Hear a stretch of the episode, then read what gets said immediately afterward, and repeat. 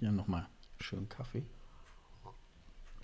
Ist vielleicht für die Stimme gar nicht so gut, aber. Ach. So. Was meinst du, wie wir klingen würden, wenn wir gerade aus Rotterdam zurückgekommen wären? ja, genau. oh, wir sind so kaputt, ne? oh, ey, lang, nicht geschlafen. Nächtelang nicht. Okay. Dieser Podcast ist Teil des Podcast-Netzwerks dbpdw. Die besten Podcasts der Welt.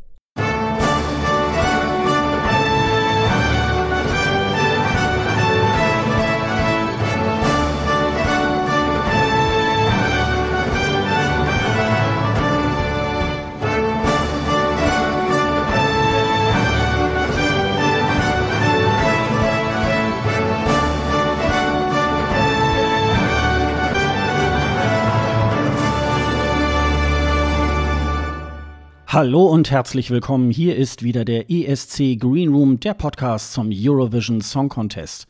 Wir sind bereits in Folge 49 und wir nehmen heute am Dienstag, den 19. Mai 2020 auf. Mein Name ist Sascha Gottschalk. Ich sitze hier in meinem kleinen, aber feinen Podcast-Studio in Pinneberg bei Hamburg.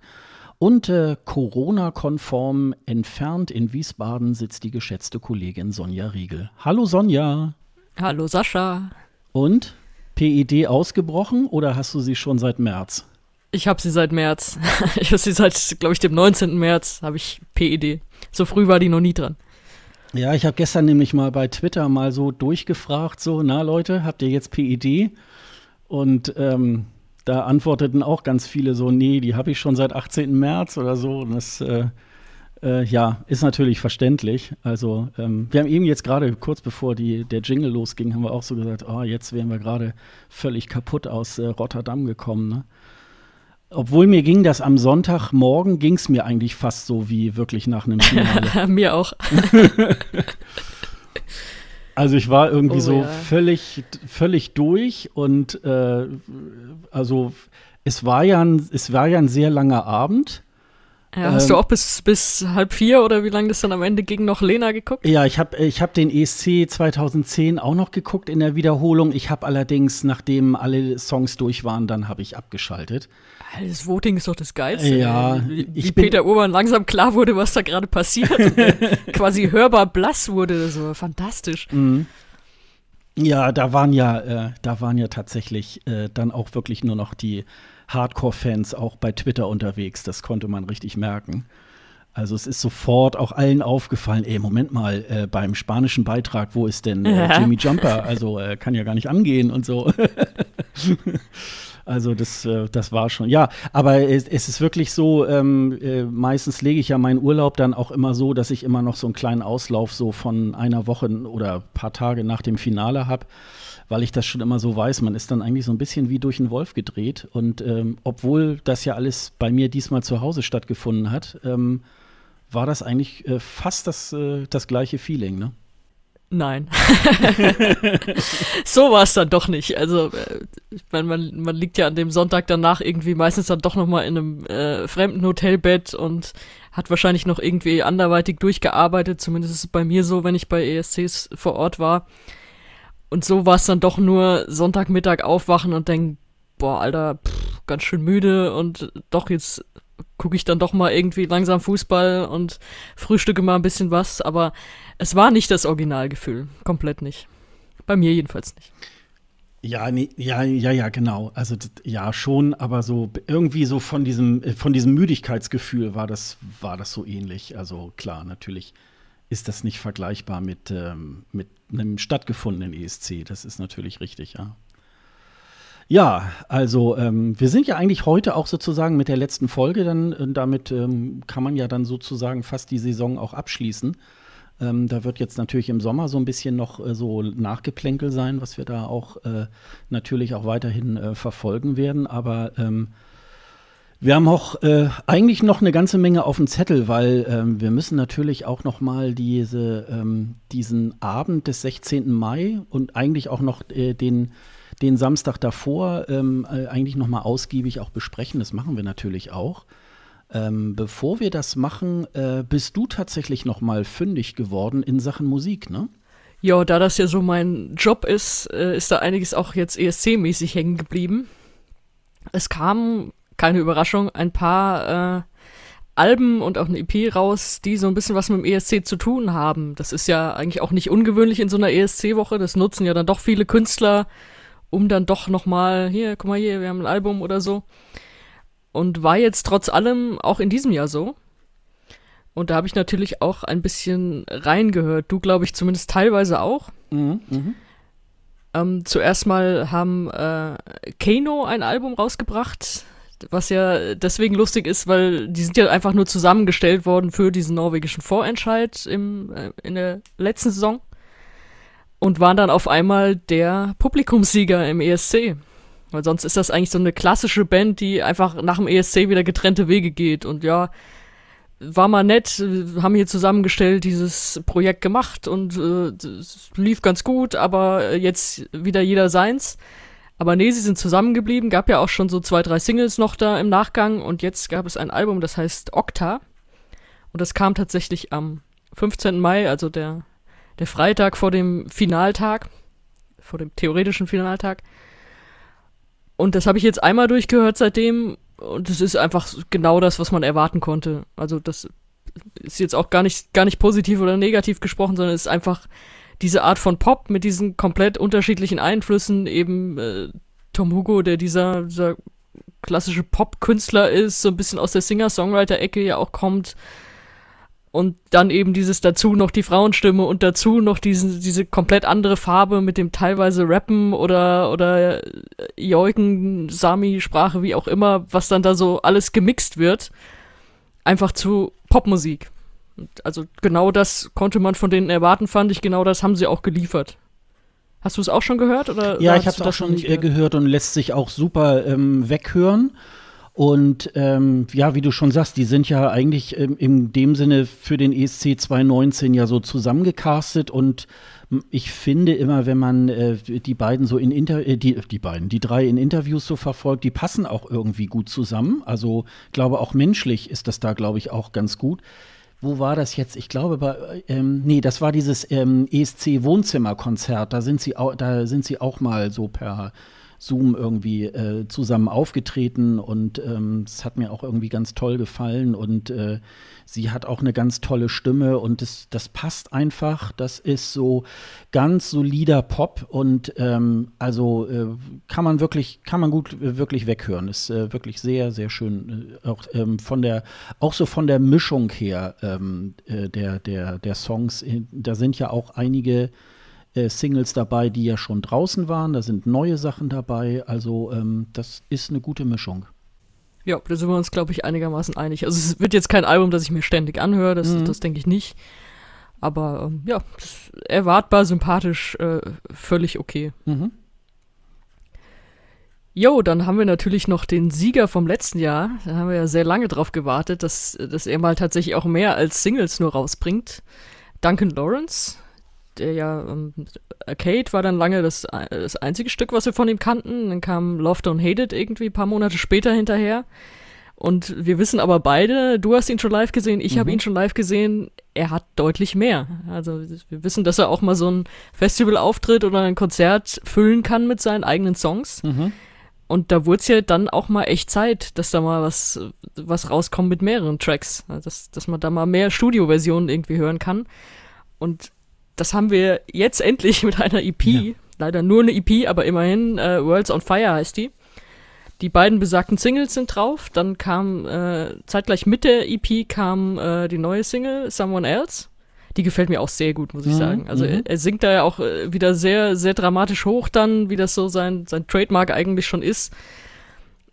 Und äh, das, das Video so schön, so schön duster, auf einmal er gar keine Locken mehr, sondern nur so nach hinten gekämmt und sieht sehr mysteriös aus und haut da aber richtig einen raus. Äh, sehr schön, finde ich.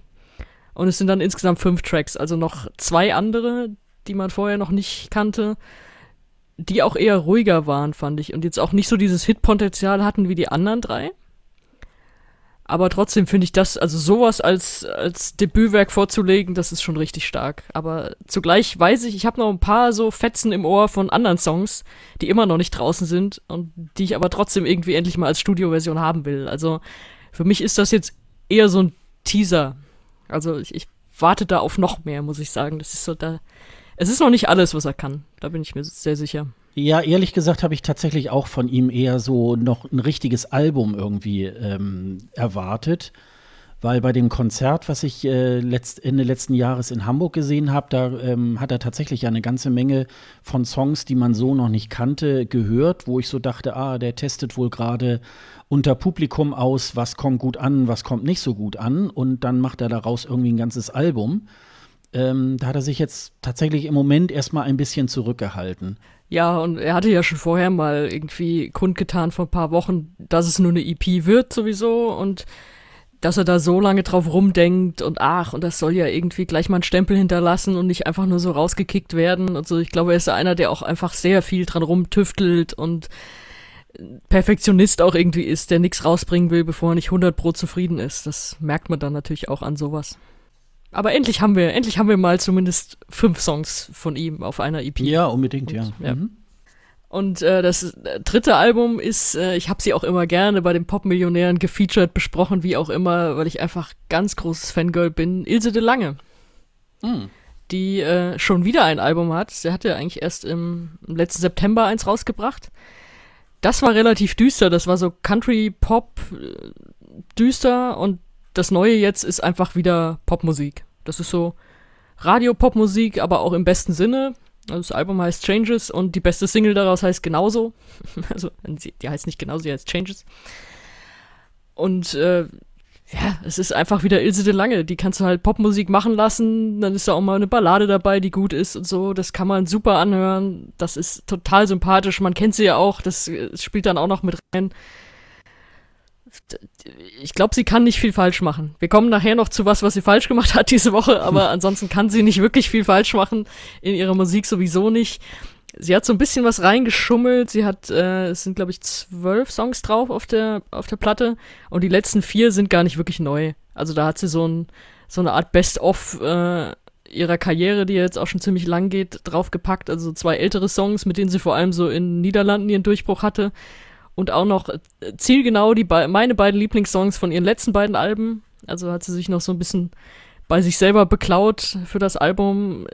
Ist vielleicht auch gar nicht so blöd, wenn man sieht, wie sie jetzt äh, gerade auch in Deutschland ja deutlich bekannter wird durch ihre Teilnahme bei Sing My Song. Also das sehe ich zum Beispiel auch bei Bleistiftrocker immer, wenn das läuft. Ich glaube, das läuft immer dienstags. Dann äh, werden halt meine Artikel, die ich bisher so über sie geschrieben habe, auch total nachgefragt über Suchmaschinen. Das, das kann ich ja dann sehen bei mir. Und das hat jetzt gerade auch erst angefangen, meine ich. Da gab es jetzt so, also es geht ja eine ganze Staffel, dass sie da irgendwie ihre Songs tauschen und jeder singt Songs von dem anderen. Und es, sind ja ziemlich viele Musiker und es ist ja immer einer dran pro, pro Sendung und das geht dann eine ganze Staffel durch. Es hat jetzt erst angefangen. Also da ist es vielleicht auch gar nicht so doof, dass sie sagt, sie bringt jetzt mal ein Album raus und packt noch so ihre besten Stücke aus der Vergangenheit dazu. Für mich als sowieso Hardcore-Fan dachte ich, naja gut, ist jetzt nicht komplett neu, aber gut, was soll man sagen? Hat sie wahrscheinlich richtig gemacht. Ja, und wie du schon sagst, sehr, sehr, sehr, ähm, sehr fleißig, ne? Ich hatte das nämlich auch so in Erinnerung, dass da erst was Neues äh, von ihr gekommen war im letzten Jahr und jetzt schon gleich hinterher. Und, ähm, und da ist ja auch äh, ein Duett mit äh, Michael Schulte mit dabei. Ja, genau. Und ähm, das ist schon, ähm, also, das ist schon sehr, sehr fleißig. Also muss man schon sagen. Ja, und trotzdem, trotzdem auch nicht schlecht. Also nicht, dass du sagst, oh, da haut jetzt immer irgendwas raus, was dir gerade einfällt. Also so im Gegensatz zu, zu Duncan, der irgendwie ewig tüftelt. Mhm. Sondern es ist, es, du kannst es ja einfach immer hören. Es ist ja einfach immer, immer gut, was sie macht. Ich habe sie ja mal vor, ähm, vor ein paar Jahren ähm, in so einem äh, großen NDR-Studio, da ähm, waren die Kamelinitz, äh, traten da auf. Das war kurz nachdem also dieser ESC 2014 war. Und sie machte auf mich so tatsächlich auch so den Eindruck, ähm, was ja nicht schlimm ist, aber sie ist da auch der Chef im Ring, auch in der ganzen Band. Und ich glaube, dass sie da sehr, sehr straight ist und so. Und ähm, ja, und die, die zieht da auch ihre, ihre Sachen da auch irgendwie durch. Ne? Das, ähm, das, ist schon, das ist schon sehr, sehr cool und äh, ist auch, ähm, ja, sie hat eine tolle Stimme und, ähm, und die Musik äh, nimmt einen wirklich auch mit und so. Also das ist schon, das ist schon ganz großes Kino. Ja, ich habe sie ja mal getroffen in Stockholm. Ich bin mir gerade gar nicht sicher, ob ich das hier mal im Podcast erzählt habe. Ja, ich glaube. Du weißt ne? es wahrscheinlich ja. auch nicht mehr. Mhm, ja, Kann sein, dass ich schon mal erzählt habe, ne? Also, wie du schon sagst, ich habe den gleichen Eindruck, also dass sie da die Chefin ist bei den Mhm. Common Linnets und natürlich gut, wenn sie ihr Solo-Projekt macht sowieso, da ist sie ja eh dann oft auch alleine auf der Bühne und sowieso die Frontfrau. Und da war sie auch mit allem irgendwie sofort und äh, nahm auch mein Handy und komm, ich mach das Selfie, ich kann das gut und so Mhm, und lief mhm. dann irgendwann auch mit meinem Handy weg, weil sie irgendwem noch Bilder zeigen wollte, die ich ihr gezeigt habe und so. da, da musste man schon irgendwie hinterher sein, ja, dass, dass äh, sie da nicht alles an sich reißt. Das war sehr lustig, ja. Mhm, Also mhm. kann man einfach komplett empfehlen. Wir sagen gleich noch, was sie falsch gemacht hat, da freue ich mich auch drauf. Äh, da Ja, bin ich jetzt im Moment auch gerade gespannt, aber wir reden drüber. Ja. Ja. ja, also das waren so die, die drei neuen Alben aus ESC-Land, äh, die mir jetzt so ins Auge gestochen sind. Gab natürlich, es gibt so viele neue Singles von irgendwie alten ESC-Stars, die auch immer mal wieder reingekippt werden. Die würden wir jetzt hier nicht alle einzeln besprechen, das sprengt ja auch jeden Rahmen. Aber wenn uns da was auffällt oder wenn mir da auch was auffällt, weil ich bin ja dann auch in diesen Netzwerken, neue Lieder mal reingekippt werden und man denkt so, ach, der Name kommt mir doch bekannt vor, das war doch mal vor vielen Jahren beim ESC irgendwie ein Act. Wenn mir da was auffällt, bringe ich das mit hier rein. Mhm, gerne. Ja, ich habe äh, auch tatsächlich wieder unsere äh, Playlist äh, wieder aktiviert, ESC Aftershow, ähm, wo sozusagen auch mal so einzelne Singles und so weiter in so eine Playlist kommen. Das sind immer äh, 50 Beiträge.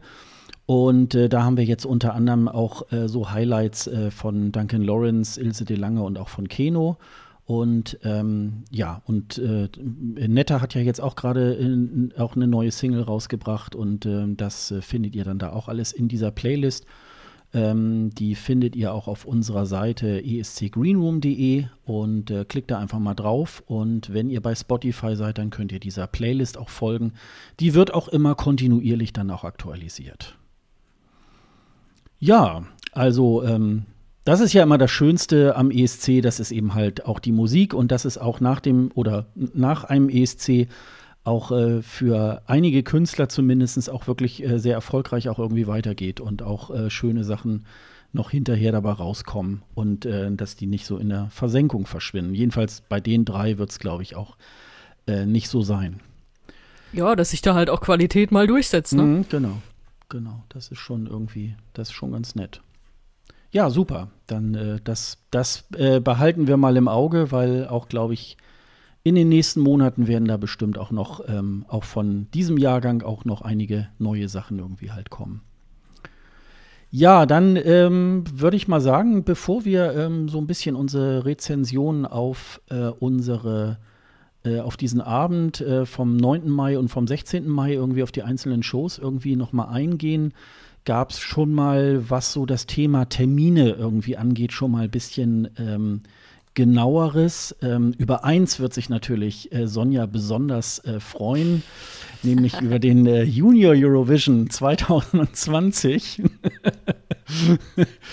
ähm, ja, also äh, es gab äh, an dem Abend des 16. Mai ähm, auch schon gleich die Meldung, dass äh, es ist mittlerweile die 18. Ausgabe, die dann stattfinden wird, nämlich am 29. November in Warschau wird äh, diese, dieser Wettbewerb stattfinden. Das ist ja ein Wettbewerb für Kinder zwischen, ich muss gerade überlegen, 12 bis 15 Jahren, glaube ich, oder so, oder 9 bis 15 Jahren. Das habe ich jetzt gar nicht hier aufgeschrieben. Sie Ähm, werden sowieso alle geschminkt wie 22 Ja, Jährige, genau. von daher ist auch egal. Ich äh, kann diesen Wettbewerb tatsächlich auch immer empfehlen, weil ja doch der eine oder andere Künstler, nehmen wir Destiny aus äh, Malta, äh, da auch sozusagen ähm, Karrieresprung äh, gefunden hat oder zumindest ein bisschen bekannter geworden ist. Und äh, so manch andere ähm, äh, Künstler sind da auch schon draus hervorgegangen.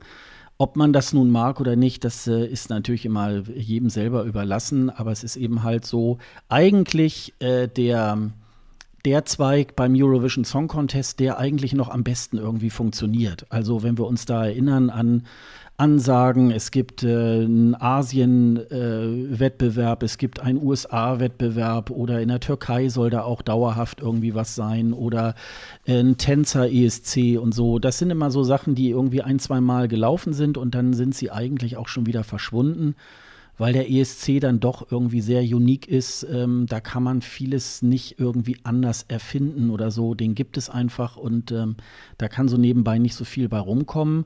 Dieser Junior Eurovision, der ist schon irgendwie ähm, mit einer gewissen Regelmäßigkeit auch immer am Start. Und äh, ja, also je nachdem, wer, wer da Lust drauf hat. Äh, Im letzten Jahr hat ja äh, Polen den ähm, Junior Eurovision auch gewonnen. Deswegen will man eigentlich wie beim Erwachsenen ESC das jetzt auch äh, weiterführen, dass er dann auch wieder in Polen stattfindet.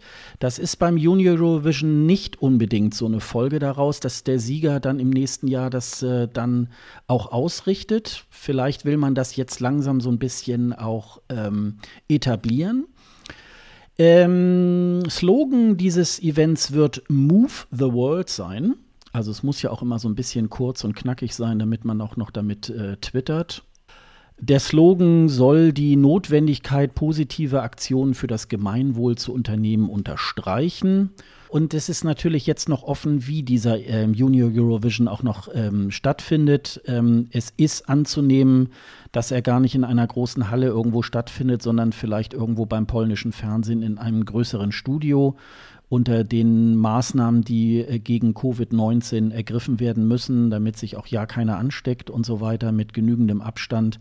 Das wird man wohl auch erst in den nächsten Monaten auch dann sehen, ähm, wie dieser äh, Junior ESC wirklich dann nachher irgendwie halt aussieht. So, mehr möchte ich da gar nicht zu sagen. Wir machen dann irgendwann im November oder Anfang Dezember da mal eine Folge darüber, reden da ein bisschen drüber und dann ähm, äh, ist es dann also könnt ihr die Folge auslassen oder ihr könnt sie euch dann anhören. Vielleicht lasse ich die Folge auch aus, mal gucken. Ach ja, du wolltest ja zu den Kollegen von Merci Cherie, ne? Ich krieg dann Asyl woanders. Ja. Du darfst dann jemanden interviewen oder so. Dann. Ja, das macht mich schon irgendwie fertig, ey. Weißt du, ein Jahr ohne ESC, aber Junior ESC, jawohl, ja. Das ist so traurig, ey. Das ist was für ein ja, Scheißjahr. Also, wie gesagt, es kann ja dem Junior ESC auch noch passieren, dass man äh, irgendwann, weiß ich nicht, im August sagt, das geht leider doch nicht und äh, der fällt dann auch aus. Also das. Ja, es das ist wahrscheinlich äh, jetzt, wenn man es mal gescheit betrachtet, ist es wahrscheinlich auch gar nicht so doof, das als Testlauf zu nehmen. Mhm, also ja. wie kann man es machen? Das ist ja. ja alles eine Nummer kleiner mit weniger Teilnehmern und weniger Fernsehanstalten vor Ort, weniger Journalisten vor Ort. Wie kann man das vielleicht machen? Wie kann man da trotzdem Wettbewerb auf die Beine stellen? Von daher ist es vielleicht gar nicht so doof, dass sie sagen, wir versuchen das und mal gucken, wie und wie die dann, wie dann die Situation ist. Und da kann man vielleicht das ein oder andere wirklich dann für den großen Contest nächstes Jahr dann doch übernehmen oder zumindest hat man es mal durchgetestet, wie auch immer. Also von daher ist das vielleicht gar nicht so doof, wenn man drüber nachdenkt. Über das, über das Motto, äh, ich rege mich ja gerne über Motto auf. Move the World, da hätte man vielleicht mal einen Astronomen drüber, drüber gucken lassen müssen. nur Aber gut, macht ihr mal. War da nichts bei krankenhaushygiene.de zu lesen, oder? Ja, die sind nicht so für Astronomie zuständig. So. Wissenschaftler alles eins. Ja, ja, ja. Ja, ja, äh, das glaube ich. Ich kann ja mal anfragen, ich, ich stelle das mal, gute Frage, nett. Kann man die Welt bewegen? ja, es wäre nicht so gut, wenn sie aus den Angeln gehoben würde, ne? Das ist, äh, das könnte man Ja, wobei im Moment. Ja, das äh, ist schon. Ja, nee, also mal schauen, was sie draus machen. Ja, ja. Vielleicht kann man was draus lernen. Ich bin immer noch kein Fan von singenden Kindern und schon gar nicht, wenn sie dann irgendwie so erwachsenenmäßig dahingestellt werden. Ja. Ich habe auch immer noch den Siegersong vom letzten Jahr im Ohr, der geht auch nicht mehr weg. Äh, ja, mal schauen. Ja, jetzt habe ich ihn auch wieder im, im äh, Kopf. Du hast, äh, hattest mich ja neulich, neulich dann auch in der letzten Folge dazu. Das hatte ich jetzt tatsächlich irgendwie gar nicht so, aber jetzt habe ich ihn wieder im Kopf. Und natürlich Frankreich habe ich ja noch im, also vom Junior ESC im Kopf. Das äh, ist natürlich irgendwie. Gott, oder, Gott. oder weißt du noch, der, der, der, der kleine Kasache, der da irgendwie vor diesem Palast da äh, stand und gesungen hat. Das oh war Gott, der hätte ja auch noch fast gewonnen, ne? Ja, genau. Das. Äh, Hattest du denn eigentlich äh, für Eurovision in Konzert eigentlich auch schon äh, ein Ticket äh, gezogen oder hattest du dich da jetzt nur akkreditieren ja, lassen? Ja, hatte ich, hatte Hattest ich. Auch, weil ne? die Akkreditierung, das ist ja, die sind ja immer ein bisschen schluffig da vor Ort und die äh, vergeben ja irgendwie keine Pressekarten, sondern nur Akkreditierung für dieses Presseevent. Und dann kann man sagen, okay, dann mache ich nur das Event oder man geht halt später auch hin. Und deswegen habe ich tatsächlich auch ein Ticket. Ja.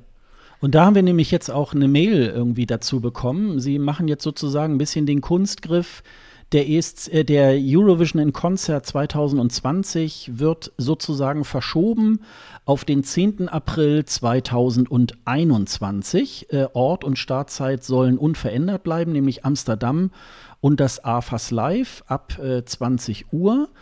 Und diese in 2020 gekauften Tickets sollen auch ihre Gültigkeit behalten. Ähm, sie geben sogar es noch frei, dass man ähm, also, wenn man das Event nicht besuchen kann, äh, also entweder geht man dahin oder äh, man lässt sich einen äh, Gutschein zukommen lassen, der 24 Monate äh, gültig ist für irgendein anderes äh, Event von äh, Ticketmaster. Ähm, oder aber äh, man kann sich innerhalb von vier Wochen äh, den Ticketpreis äh, äh, erstatten lassen. Das sollte man nach Möglichkeit, so nach meiner Rechnung, bis 10. Juni getan haben. Sie geben einem da irgendwie wohl vier Wochen irgendwie halt Zeit. Und es gibt noch einen Vorteil, die Karten äh, fürs nächste Jahr, wer also noch keine Tickets hat, der muss leider auch ein bisschen stärker in die Tasche greifen. Vorher hat das Ticket 42,50 Euro gekostet und wird dann 49,50 Euro kosten. Und wer schon Tickets in 2020 erworben hat, der muss diese Differenz nicht bezahlen. Also lediglich nochmal diese 4,50 Euro Servicegebühr, beziehungsweise die hat er ja dann schon bezahlt, aber ähm, das ist sowohl in dem, die Leute, die jetzt erst kaufen, als auch die Leute, die äh, das letzte Mal gemacht haben.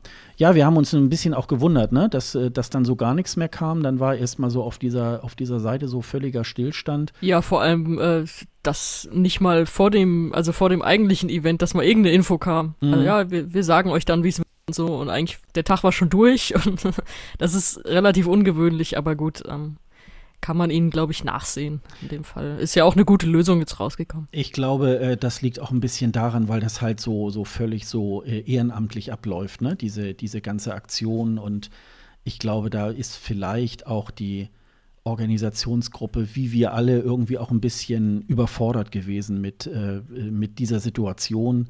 Und dann wusste man wahrscheinlich erstmal nicht, was man da so, ähm, was man da rausgeben sollte. Aber ich finde auch, ich glaube, diese, diese Sache ist irgendwie ganz gut. Mir fällt da in dem Zusammenhang gerade ein, jetzt muss ich mir ja dann auch vielleicht schon mal ein äh, Hotel klicken, damit man da Stimmt, nachher jetzt wo du sagst. Ne, nicht mehr so ganz so viel irgendwie. Äh, man weiß ja jetzt, dass das stattfindet und äh, das äh, wäre schon mal ein schöner Auftakt fürs nächste Jahr. Wollen wir mal hoffen, dass das dann so auch in der Form irgendwie auch stattfinden kann. Ne? Das ist dann auch nicht ganz unwichtig. Daumen sind gedrückt. Ja, und dann hat ähm, am Abend des 16. Mai, als so diese ganze Geschichte irgendwie halt so lief mit, ähm, mit dem, ähm, mit dem ja, Pseudofinale und so weiter, hat die EBU bekannt gegeben, dass äh, der ESC 2021 ähm, erneut nach Rotterdam zurückkommen wird, beziehungsweise dort stattfinden wird.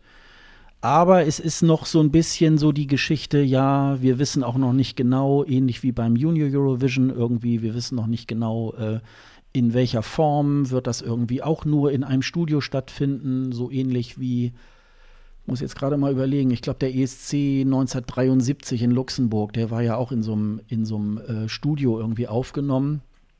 Ähm, und so in der Form vielleicht auch mit relativ wenig Publikum, vielleicht eher so auch handverlesenes Publikum und ähm, normale Leute werden da vielleicht gar nicht reinkommen. Ähm, also da gab es zumindest jetzt schon mal so eine Aussage, dass, äh, dass äh, auch man weiterhin an Rotterdam irgendwie halt festhält. Und das ist ja zumindest schon mal gut. Äh, was noch ein bisschen offen ist, ähm, es gab ja bereits ähm, zwei von drei Verkaufswellen fürs äh, Ticket. Und da ist auch noch nicht so ganz raus, wie das wohl irgendwie ähm, gemacht wird. Also ich sag mal, können jetzt diese Leute alle ähm, letztendlich das, die Events in Rotterdam besuchen, kriegen einige vielleicht Post äh, unter dem Motto, wir haben dich leider ausgesteuert, weil nicht so viele äh, dabei sein dürfen. Das äh, ist jetzt noch mal eine interessante Geschichte. Da werden wir mal gucken, was, äh, was da noch irgendwie ähm, auch noch so kommt. Also es, es ist dieses Mal alles sehr, sehr offen. Ja, aber woher sollen sie es auch wissen? Ja, genau. Weiß ja kein Mensch, wie das aussieht in einem Jahr. Von daher ist es, ist es super, dass sie jetzt wissen, Rotterdam macht es wieder, soll es wieder machen. Und jetzt müssen sie halt schauen. Jetzt müssen sie wahrscheinlich verschiedene Pläne ausarbeiten und warten, wie dann die Situation ist, mit wie vielen Leuten sie das machen können, unter welchen Umständen. Und also, dass sie da jetzt noch nichts weitergeben können, wie es aussieht mit Tickets und so, das ist, glaube ich, völlig logisch. Naja, naja. Naja, ist ja auch noch jetzt wirklich ein gutes Jahr noch hin, ne? Also, sag mal so, die. Es ist äh, erstmal schön, dass Rotterdam das wieder macht. Ja, auf jeden also, Fall. Das finde ich auch. Ich würde mal sagen, wir steigen jetzt mal, wir steigen jetzt mal ein in die, in die beiden großen Wochenenden. Ähm, es war ja so ein bisschen, es war ja so ein bisschen offen, was, was wird jetzt, was wird jetzt irgendwie halt gemacht. Wir werden uns jetzt heute mal so ein bisschen auf die auf das äh, konzentrieren, was so in Deutschland ähm, gelaufen ist an, an äh, Events. Ähm, man hat sich von der ARD tatsächlich eine ganze Menge, sage ich mal so, ähm, überlegt ähm, an großen Paketen. Man hat sozusagen jetzt ähm, ein deutsches Halbfinale gemacht äh, am 9. Mai und äh, am 16. Mai dann das sogenannte deutsche Finale. Bei dem ähm, deutschen Halbfinale ähm, hat man sich, äh, hat man zurückgegriffen auf das äh, Funkformat Worldwide Wohnzimmer am 9. Mai, ähm, am 9. Mai 2020. Ähm, dieses Worldwide Wohnzimmer wird von Benjamin und Dennis Wolter äh, moderiert. Ähm, das gibt es auch schon relativ lange, zielt auch tatsächlich so ein bisschen ähm, auch auf junges Publikum ab und äh, bei dieser Sendung haben sie dann sozusagen alle 41 Teilnehmer des diesjährigen ESC ähm, praktisch äh, durchgespielt. Und äh, Peter Urban hat dann auch noch immer seine Kommentare nach so einem Block von, sagen wir mal, zehn Titeln immer gesagt. Äh, das war, weil es ja ein Worldwide Wohnzimmer ist, saßen sie dann da auch auf einer Couch und der YouTuber Fresh Torge, den man ja auch vom Songcheck unter anderem kennt, die Jüngeren kennen Fresh Torge sowieso, und ähm, ja, und die haben sich dann über den ESC irgendwie halt, ähm, äh, über den Jahrgang irgendwie halt ausgelassen. Sonja, magst du mal mit der Kritik anfangen für dieses Event? Ja, ob ich das mag, ist die Frage. also ich hatte erstmal habe ich den Anfang verpasst, weil ich da noch anderweitig beschäftigt war und äh, dachte schon so, hm, hoffentlich habe ich da nicht zu viel verpasst. Ähm, konnte mich dann aber selbst äh, schnell spoilern. Nein, ich hatte nicht viel verpasst. Weil es war wirklich einfach von vorne bis hinten nicht gut. Also, die haben halt alle Videos gespielt, äh, wirklich alle aus diesem Jahrgang, was schon mal sehr viel und sehr lang ist. Also das ging ja am Ende, glaube ich, sogar über vier Stunden, also noch länger, als das es angesetzt war, was ja an sich schon mal ermüdend ist. Dann haben sie es jedes Mal eingeleitet mit so halbgaren Kommentaren, bei denen du gemerkt hast, eigentlich haben die mit dem ESC nicht wirklich viel zu tun. Das sollte so ein Crossover-Ding sein, okay, wir holen jetzt eure YouTube-Zielgruppe mit rein. Dann kam noch dazu, dass, glaube ich, der Hauptkanal wirklich auch deren YouTube-Kanal sein sollte und das nur so nebenbei mit ins Fernsehen gerutscht ist. Zumindest war das von der Ansprache her so und es war auch von der Qualität her so. Also diese Soundqualität, da hat sich ja wirklich jeder drüber beschwert, die war unterirdisch und teilweise äh, hing das wirklich auch. Also irgendwann habe ich einen Kommentar gelesen von wegen so, jetzt buffert's endlich auch mal im Fernsehen. Ja, es war einfach grauenhaft. Und dann äh, diese Leute, die da hörbar nichts mit zu tun hatten und auch, äh, gut, Fresh Torge ist so ein bisschen der ESC Experte unter den YouTubern, wenn man so sagen will, aber Experte war er dann ja auch irgendwie doch nicht, wenn er da hockt und sagt, ja, SR hat halt irgendwie fünfmal teilgenommen für San Marino und dann gibt's ja auch noch seine schreckliche Episode mit San Marino und mich und so, also wenn ich ihn jetzt da als Experten brauche und dann hatten sie auch noch Peter Urban nur als Sidekick einzuspielen, das ist ja wirklich Majestätsbeleidigung. Kurzum, ich fand diese ganze Sendung von vorne bis hinten überflüssig und finde, natürlich ist es, was am Ende rauskam, waren ja diese Top Ten, die dann auch die Grundlage waren für das deutsche Finale, das dann am eigentlichen Finalabend in der ARD lief.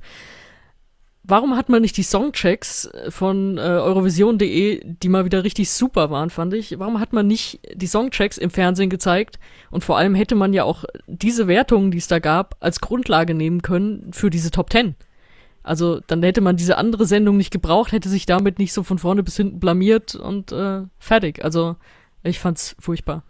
Erstmal habe ich, als, als ich mir das angeguckt habe, habe ich so bei mir erstmal gedacht, naja, okay, äh, du bist ja auch schon ein bisschen älter und das ist eben halt so für diese äh, YouTube-Zuschauer, die auch äh, sehr, sehr viel jünger sind als du selber und dann ist natürlich so eine Präsentation tatsächlich auch eine andere. Aber ähm, ich habe mich dann eigentlich auch relativ schnell dann auch ähm, sozusagen darauf besinnt, dass ich dann so dachte, na ja, aber auch für den ESC brauchst du schon auch ein bisschen Leute, die ein bisschen Erfahrung und Expertise in der Beobachtung dieses Wettbewerbs irgendwie haben und nicht einfach so absolute Laien, denen vielleicht so im Rest, im, im, in der Redaktion so einiges gut zugearbeitet wurde, aber die daraus dann tatsächlich auch eher so, so einen halbgaren Mist irgendwie halt dann auch gemacht haben. Also das hat mich dann, ähm, das hat mich dann schon irgendwie auch ein bisschen geärgert. Und ich bin sonst tatsächlich auch nicht so, dass ich mich so über äh, Tonqualitäten und so weiter aufrege. Ähm, das ist ja auch hier in der Podcast-Community manchmal so, wenn man dann nichts findet, dann fängt man an, ähm, bei einem Podcast rumzumäkeln, ja, so das Mikrofon ist ja auch nicht so gerade richtig eingestellt und so. Aber das war diese, äh, das ging ja darum, um die Tonqualität der eingespielten Songs. Und dass sie das nicht hingekriegt haben, ähm, das war wirklich, äh, das war wirklich unter aller Kanone, wenn so die ersten drei Songs, dass man dann, dass da die Tontechniker merken, oh ja, ähm, da ist irgendwas nicht in Ordnung, drehen irgendwo ein paar Knöpfen und dann wäre wieder alles in Ordnung. Aber sie haben es wirklich nicht geschafft. Ja, vor allem, wenn du, wenn du auch noch ständig sagst, ja, ja, wir arbeiten dran, das wird gleich besser, wir arbeiten dran und es ändert sich halt die ganzen 40 Songs über nichts. Und ganz äh, bitter fand ich noch, äh, das, statt, äh, das steht bei, bei eurovision.de dazu, äh, vom Team des Worldwide Wohnzimmer heißt es, bei Günther Jauch und Marcel Reif fiel mal ein Tor um. Bei uns fiel wohl was aufs Tonkabel. Wir begeben uns auf Spurensuche, schicken jedem der 51 Künstlerinnen symbolische zwölf Punkte und freuen uns auf ein spannendes Finale. Also wenn man da mal so, äh, wenn man das mal so dann äh, Revue passieren lässt, Günther Jauch und Marcel Reif haben dann wenigstens aus dieser anderthalbstündigen Panne wirklich was gemacht. Der Vergleich ist so unfassbar schräg, da will ich gar nicht drüber anfangen. Das, da hört es hier heute nicht auf. Da muss ich ganz ehrlich sagen, das war, das war auch wirklich ein bisschen albern und äh, da hat mit Sicherheit äh, keiner nach dem Fehler an dem Abend gesucht, weil es war äh, durchgehend schlecht. Ja, man, man merkte so manchmal ab und zu so ein paar Schwankungen. Ich weiß nicht, ob es dann an, der, an den unterschiedlichen Clips irgendwie gelegen hat oder so. Und dann hat das einfach auch im Grunde genommen gar keinen richtigen Spaß gemacht, sich das wirklich dann auch ähm, anzuschauen. Und ähm, ja, ich bin tatsächlich auch nur dran geblieben, ähm, damit wir hier heute auch darüber ähm, ähm, auch erzählen können. Aber das war äh, wirklich so eine Geschichte, ähm, die fand ich wirklich ganz abgründig. Und ähm, gebe ich dir auch recht, ähm, man hatte ja den Songcheck auch noch irgendwie verschoben. Der sollte ja eigentlich eher in der Eurovisionswoche, glaube ich, äh, sein. Und wahrscheinlich gab es dann da wieder so eine Kollision und dann mussten sie bis Worldwide Wohnzimmer wohl fertig sein mit, dem, mit den Songchecks und dann haben sie das da eben die Woche davor irgendwie halt gemacht. Äh, nee, in der gleichen Woche war das ja, genau. Und ähm, da muss ich mal sagen, auch, auch hier wieder an der Stelle, die Songchecks waren einfach wieder super. Ähm, es wurde so eine Art ESC-Qualität, äh, äh, äh, ESC-Tradition, so, ah, wir sitzen immer jeden, jedes Jahr hier und gucken uns alle zusammen den Songcheck an und schauen, was die, was die Experten dazu zu sagen haben. Es ist fast wie so eine Art ähm, Silvester- äh, und, und ähm, das ist schon wirklich ähm, eine ganz andere Nummer gewesen. Und das hat wirklich Spaß gemacht. Und dieses Worldwide Wohnzimmer, das war halt wirklich sehr, sehr ermüdend. Sehr schade. Also ja, und bei Peter Orban habe ich so gedacht, naja, da, äh, da kommt so der Herbergsvater so irgendwie alle Stunden irgendwie mal rein und guckt so, ja, aber jetzt geht aber gleich hier das Licht aus und so, ne? Also so ein bisschen. Ja, wäre das Licht ne? mal ausgegangen. Ja, genau. Also das, das war so ein bisschen, äh, ja, aber so unter dem Motto, naja, der Herbergsvater ist auch schon ein bisschen älter, der kann sich auch nicht mehr so ganz so durchsetzen und so. Und äh, das war halt, ähm, das war halt. Ja, aber du hast gemerkt, da kam die Expertise. Der wusste halt wirklich was, äh, während die nur vor sich hingelabert haben, weil sie sich selber gern reden hören.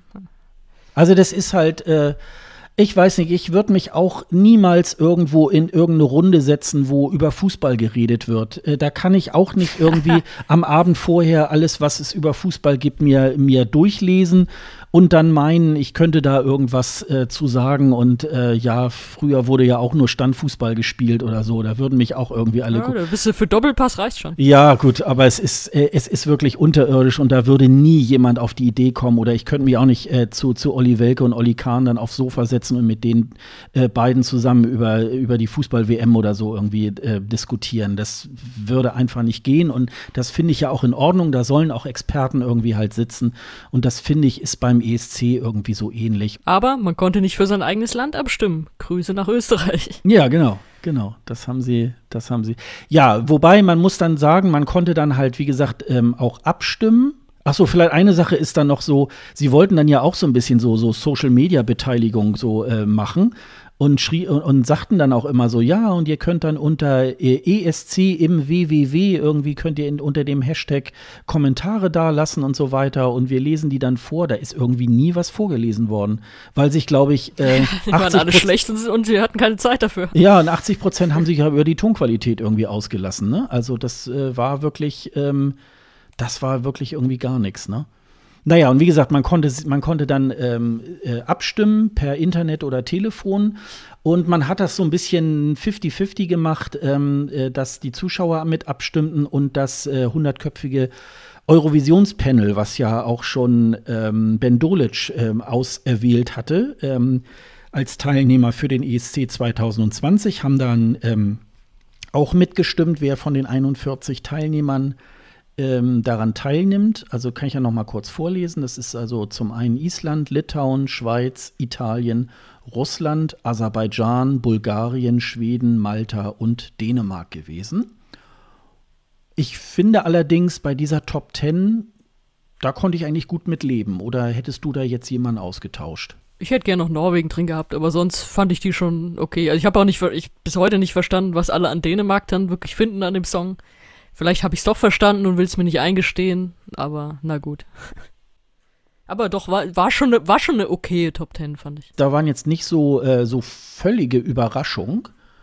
Also ähm, insofern ähm, habe ich so gedacht, ja. Und ich glaube, bei dem, äh, bei dem Song von Ben und Tan aus Dänemark, ich glaube, das ist einfach, ähm, man hat den dann auch schon so ein paar Mal gehört. Und dann ist er irgendwie schon, dann singt man ihn dann irgendwie auch schon mit. Und ich glaube, das ist dann auch und das Video äh, vom Vorentscheid, ähm, das ist ja auch eigentlich sehr perfekt inszeniert. Insofern ist das, hat das wahrscheinlich auch ähm, dafür gesorgt, dass das, ähm, dass das in diese Top Ten irgendwie gekommen ist. Aber ähm, so die beiden äh, Top-Favoriten Island und Litauen waren da locker irgendwie halt drin, auch die Schweiz und äh, Italien. Also es war so ein bisschen so ein Rundumschlag irgendwie so durch das gesamte ESC-Land. Ja, aber wären das am Ende die zehn Acts gewesen, die Punkte aus Deutschland bekommen hätten, hätte uns das, glaube ich, nicht gewundert. Also bei einem richtigen Contest. Ja, also außer Spesen nichts gewesen, würde ich mal sagen. Ne? Das, das, war, das war jetzt nichts. War, wenn man es jetzt als Experiment nimmt, war das irgendwie in Ordnung, aber ähm, ich finde jetzt nicht, ähm, dass, dass das. Das war als Experiment in Ordnung, wenn du als, als äh, Versuchsbeobachtung hast, lief nicht und äh, dann halt die Konsequenz ziehst, das vielleicht nächstes Jahr doch deutlich anders zu machen. Also am besten Geld sparen und, es, und gleich den Songcheck irgendwie dafür nutzen ähm, dann macht ihr, glaube ich, alles richtig. Also das. Ja, sonst haben die Songchecks ja, glaube ich, auch ihre TV-Zeit bekommen. Also die wurden zeitversetzt irgendwie auch im, im Fernsehen gezeigt. Das fiel ja dieses Mal dann aus. Wie gesagt, meine Idee wäre gewesen, dass du einfach die Songchecks dann trotzdem zeigst im Fernsehen und die Top Ten da draus nimmst. Mhm, genau. Ja. Ja, ähm, dann äh, kam der Samstag, der 16. Mai, und da hat ja die die ARD ein ziemlich dickes Paket äh, geschnürt. Hast du an dem Abend irgendwas Besonderes gemacht, so Käseigel oder ähm, dergleichen? Nö, ich habe mir eine Pizza bestellt. Total langweilig, ne? Aber mein Tag war eh schon so lang, weil es war ja Fußball den ganzen Tag schon davor. Mhm. Ich habe quasi von Fußball nahtlos rübergeschaltet. Also ich hatte jetzt auch gar keine Zeit irgendwie was vorzubereiten oder so. Musste dann alles schnell gehen. Ich bin da tatsächlich auch ein bisschen von weggekommen. Also ich hatte auch erst überlegt, ja, machst du jetzt irgendwie klassisch deinen Käseigel oder so, ne? Und äh, ja. Ich dann, dann denkt man, ah, ich muss nur einkaufen gehen. Ich will aber nicht einkaufen ja, gehen. Ja, und, und, und, dann habe ich auch so, ach, das ist aber auch ein bisschen profan und naja, willst du eigentlich auch nicht den ganzen Abend dann so den Magen vollschlagen. Das ist dann auch immer so ein bisschen. Und, pff, und dann habe ich eigentlich im Grunde genommen ganz normal Armbrot gegessen und es gab ein bisschen Chips und so weiter. Und dann habe ich mich äh, gar nicht ähm, an meinen, ähm, auf, auf meinen mein Sofa gesetzt, sondern äh, an meinen Esstisch irgendwie und habe von da aus dann das Fernsehen dann beobachtet, habe ein bisschen meine, meine Notizen gemacht irgendwie und äh, äh, allerdings nachher ähm, die, die Wiederholung vom ESC 2010, die habe ich dann, da habe ich mich dann auf dem Sofa einmal lang gemacht und dann noch ein bisschen getwittert und die Musik irgendwie angehört. Und insofern war das ähm, ja, war das irgendwie, das hat mich so ein bisschen erinnert, ich bin ja 2017 auch zu Hause geblieben. Das war ja so die erste Saison hier äh, beim ESC Green Room. Ähm, und äh, das geht auch. Also das machen ja, äh, das machen ja 98 Prozent der, der Fans machen das ja irgendwie. Und äh, insofern ist das ja nichts Großes, aber ich habe dieses Jahr auch nicht wirklich so das große Ritual irgendwie halt gehabt. Und mal eben so ESC-Party machen ist ja in Zeiten von Corona ja dann auch nicht immer so ganz so einfach. Ne? Das ist ja dann auch immer so ein bisschen. Ich weiß, dass die Kollegen vom ESC-Schnack ja dann auch in Kiel immer irgendwie ähm, da eine große Party machen und das war wahrscheinlich dann dieses Jahr auch irgendwie nicht wirklich so möglich. Ähm, das ähm, wird dann vielleicht nächstes Jahr wieder was. Ja, dann steigen wir doch mal ein. Also ähm, es gab ja äh, die, das große ESC-Finale. Das waren diese Top Ten, die äh, dort äh, stattgefunden haben, die dann vorher äh, gewählt worden sind am 9. Mai. Und ähm, es wurde ganz groß angekündigt. In der Elbphilharmonie äh, fand das Ganze statt. Und äh, wer sollte es anders sein? Barbara Schöneberger hat das Ganze dann ähm, moderiert. Ähm, ja, bevor wir vielleicht einsteigen, so eine große, äh, erstmal globale Kritik zu diesem Abend, äh, das deutsche Finale von dir? Ich dachte, du wolltest jetzt das Kleid von Barbara Schöneberger erstmal aus Ja, was dir gerade so. einfällt, so was, was dir so wirklich ins Auge gefallen ist. Ja, erstmal angefangen davon, dass ich die Idee sehr schön fand, dass sie halt doch irgendwie so, so einen kleinen Abend aufbauen, in dem Rahmen, in dem sie es halt auch machen dürfen, können, wollen, wie auch immer. Das war schön, Elfi sowieso ein schöner Ort, auch dafür dann äh, Barbara Schöneberger, naja, moderiert halt alles weg, was mit dem ESC zu tun hat. Äh, an meinem Humorzentrum geht sie manchmal doch sehr weit vorbei, dem, was sie da erzählt. Und ja, sitzt man dann so vom Fernsehen und kriegt so ein ganz müdes Lächeln nur raus, wenn überhaupt. Äh, ja, gut. Ich brauch's nicht so unbedingt, aber Mai habe ich jetzt auch überstanden an dem Abend. Was ich wirklich super schön fand, war, dass es dann geklappt hat, dass sie von diesen zehn Finalisten zumindest drei auch auf der Bühne hatten, also in Hamburg vor Ort in der Elfi. Und darunter ja auch die von dir eben schon erwähnten Favoriten Litauen und Island. Mhm. Also das konnte man natürlich jetzt vorher auch nicht so genau planen. Sie werden wahrscheinlich bei allen zehn irgendwie geguckt haben, ist es möglich, äh, die zu kriegen? Geht das auch mit den Einreisebestimmungen und wie auch immer? Und bei denen hat es geklappt. Das war sehr schön, dass sie dann da auch Live-Auftritte hatten. Dann hat man gesehen, dass Peter Urban und Michael Schulte da zusammen saßen, die ja auch dann später noch ein bisschen kommentiert hatten, die ja auch als Kommentatoren-Duo etabliert werden sollten dieses Jahr.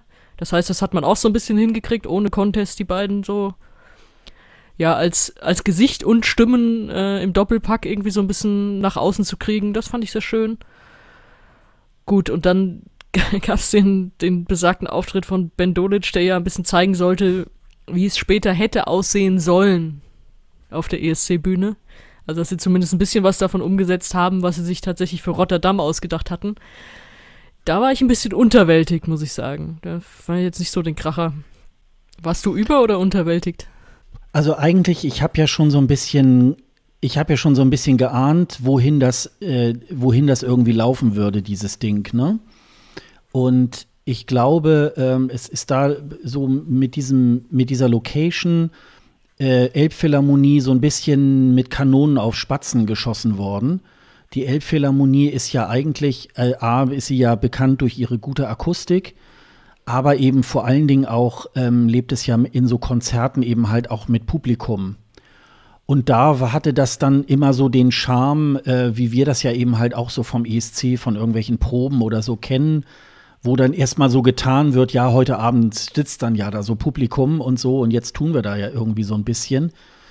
Deswegen fand ich das so ein bisschen deplatziert, wenn dann Barbara Schöneberger dann aber auch so weiterhin dann so so rumgeschrien hat, ja, jetzt kommt hier Ben Dolic und es ist aber gar keiner da, der irgendwas jubeln könnte, außer vielleicht Peter Urban und Michael Schulte.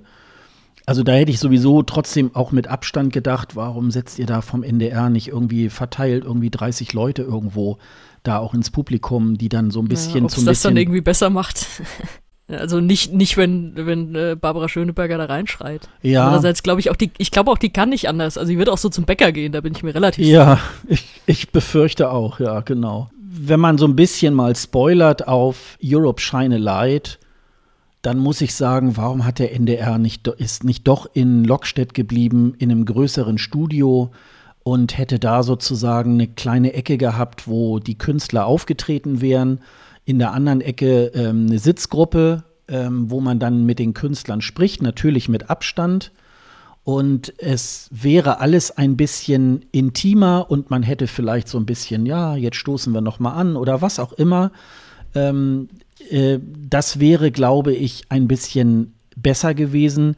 Ich glaube, so einzig und allein, ich, ich weiß es immer nicht, ob außerhalb vom, von Hamburg oder Großraum Hamburg wirklich ähm, der deutsche Zuschauer auch mit der Elbphilharmonie wirklich irgendwas anfangen kann.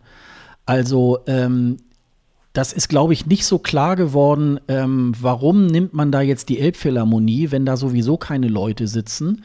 Auch wie gesagt, das äh, twitterte ja auch jemand, irgendwie äh, Michael Schulte und Peter Urban sitzen da so wie die zwei alten Herren von der Muppet Show da oben irgendwo im, im, äh, auf dem Balkon und haben da jetzt nicht so rumgeätzt, aber ähm, das war so ein bisschen, wo ich so dachte, ja, die Auftritte der, der Live-Künstler waren ja, waren ja auch äh, eher durchwachsen. Also bei Ben Dolic, wenn ich da so höre, ich komme jetzt gerade nicht auf den Namen, aber es sollte ja der amerikanische Choreograf, der das da, diese, diese, diesen Auftritt da äh, choreografiert hat und so weiter, der hat das gemacht.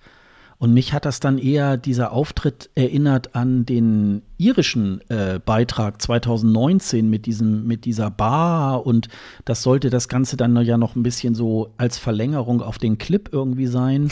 Zum Glück lag er nicht auf der, auf der, auf dem Tresen. Das hätte eigentlich nur noch gefehlt. Und er war da tatsächlich so ein bisschen fehl am Platze. Und äh, ich fand das nicht so, ich fand das nicht so besonders, äh, so besonders gut. Und ich bin mir nicht sicher, lag das jetzt tatsächlich an Ben? Der hat ja dann diesen letzten hohen Ton auch sehr gut gesungen. Ähm, ja, vielleicht drumherum waren so einige Töne nicht so toll irgendwie ähm, äh, getroffen. Aber es ist halt wahrscheinlich auch dem ein bisschen geschuldet, äh, dass man da in dieser riesigen Halle da steht äh, vor null Publikum, ne?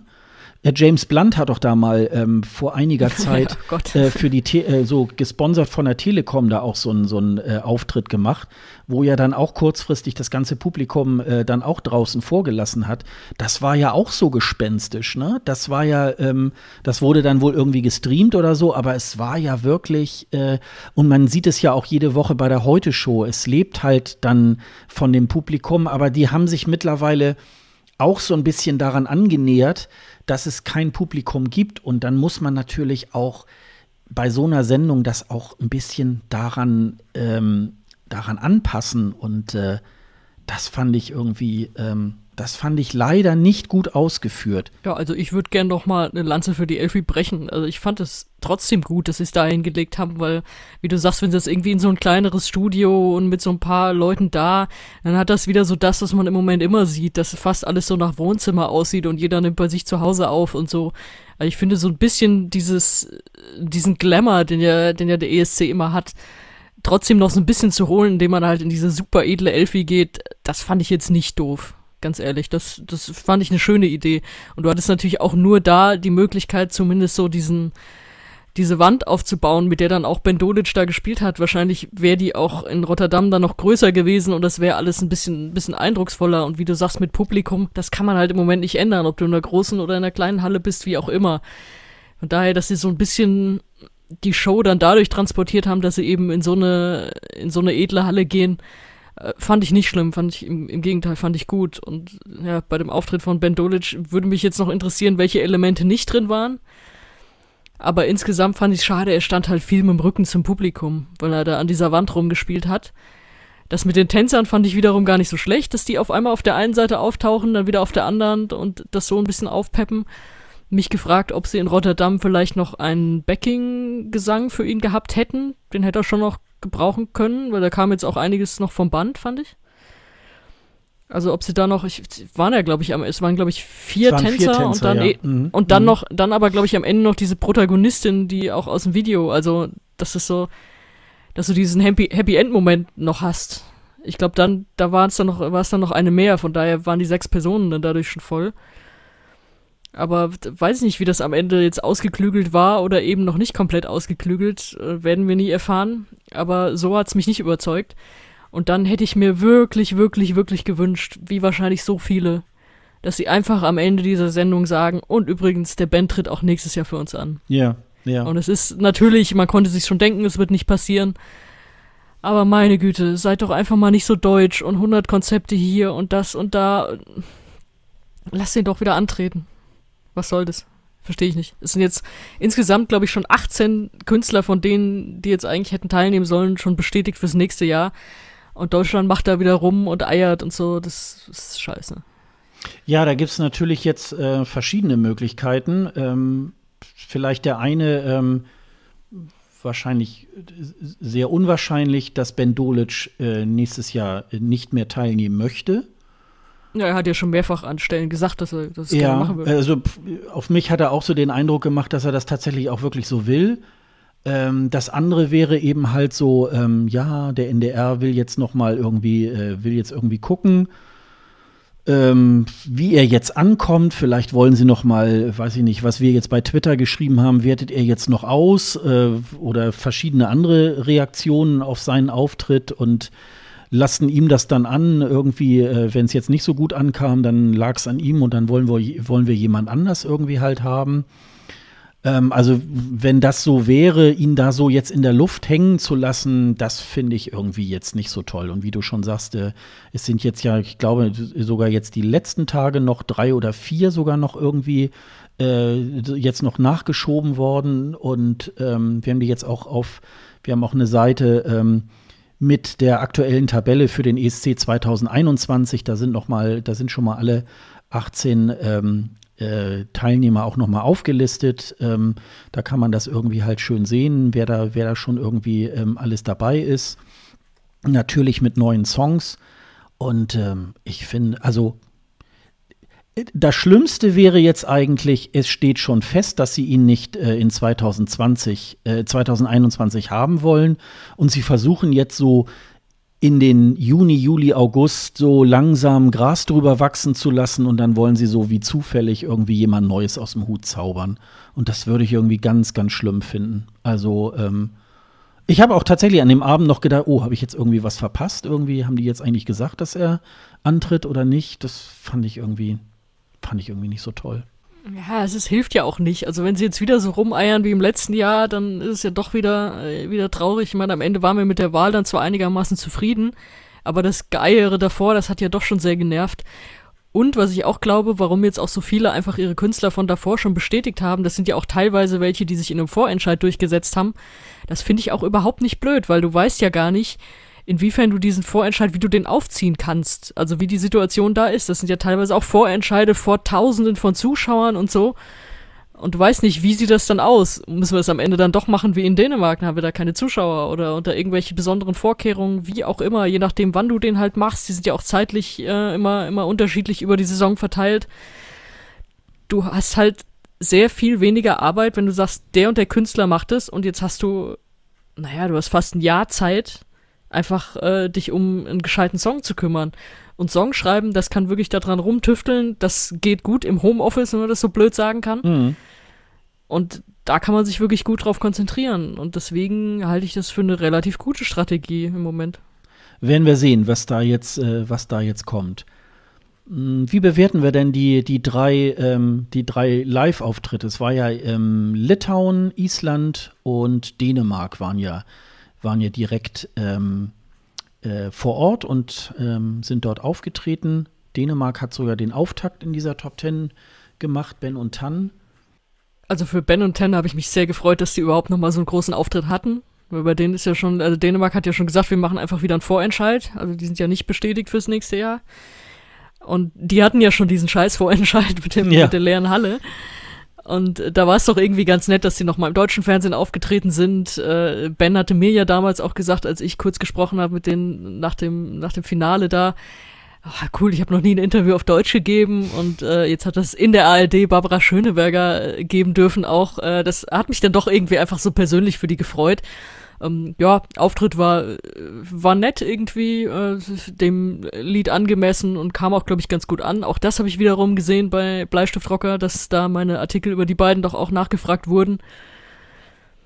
Ja, The Roop fand ich halt genauso, wie ich es erwartet habe. Die haben halt da ihren, ihren geilen Tanz da aufgeführt und, glaube ich, auch viele damit beeindruckt. Und Island war nicht das, was wir beim ESC gesehen hätten, äh, stattgefunden hätte und ist deswegen abgefallen, muss man so deutlich sagen. Also da hat man sehr gemerkt, dieses Lied ist nett, das ist süß, das, was wir immer gesagt haben, aber ein Sieger wäre es in dem Moment gewesen, in dem sie diese Choreo aufgeführt hätten.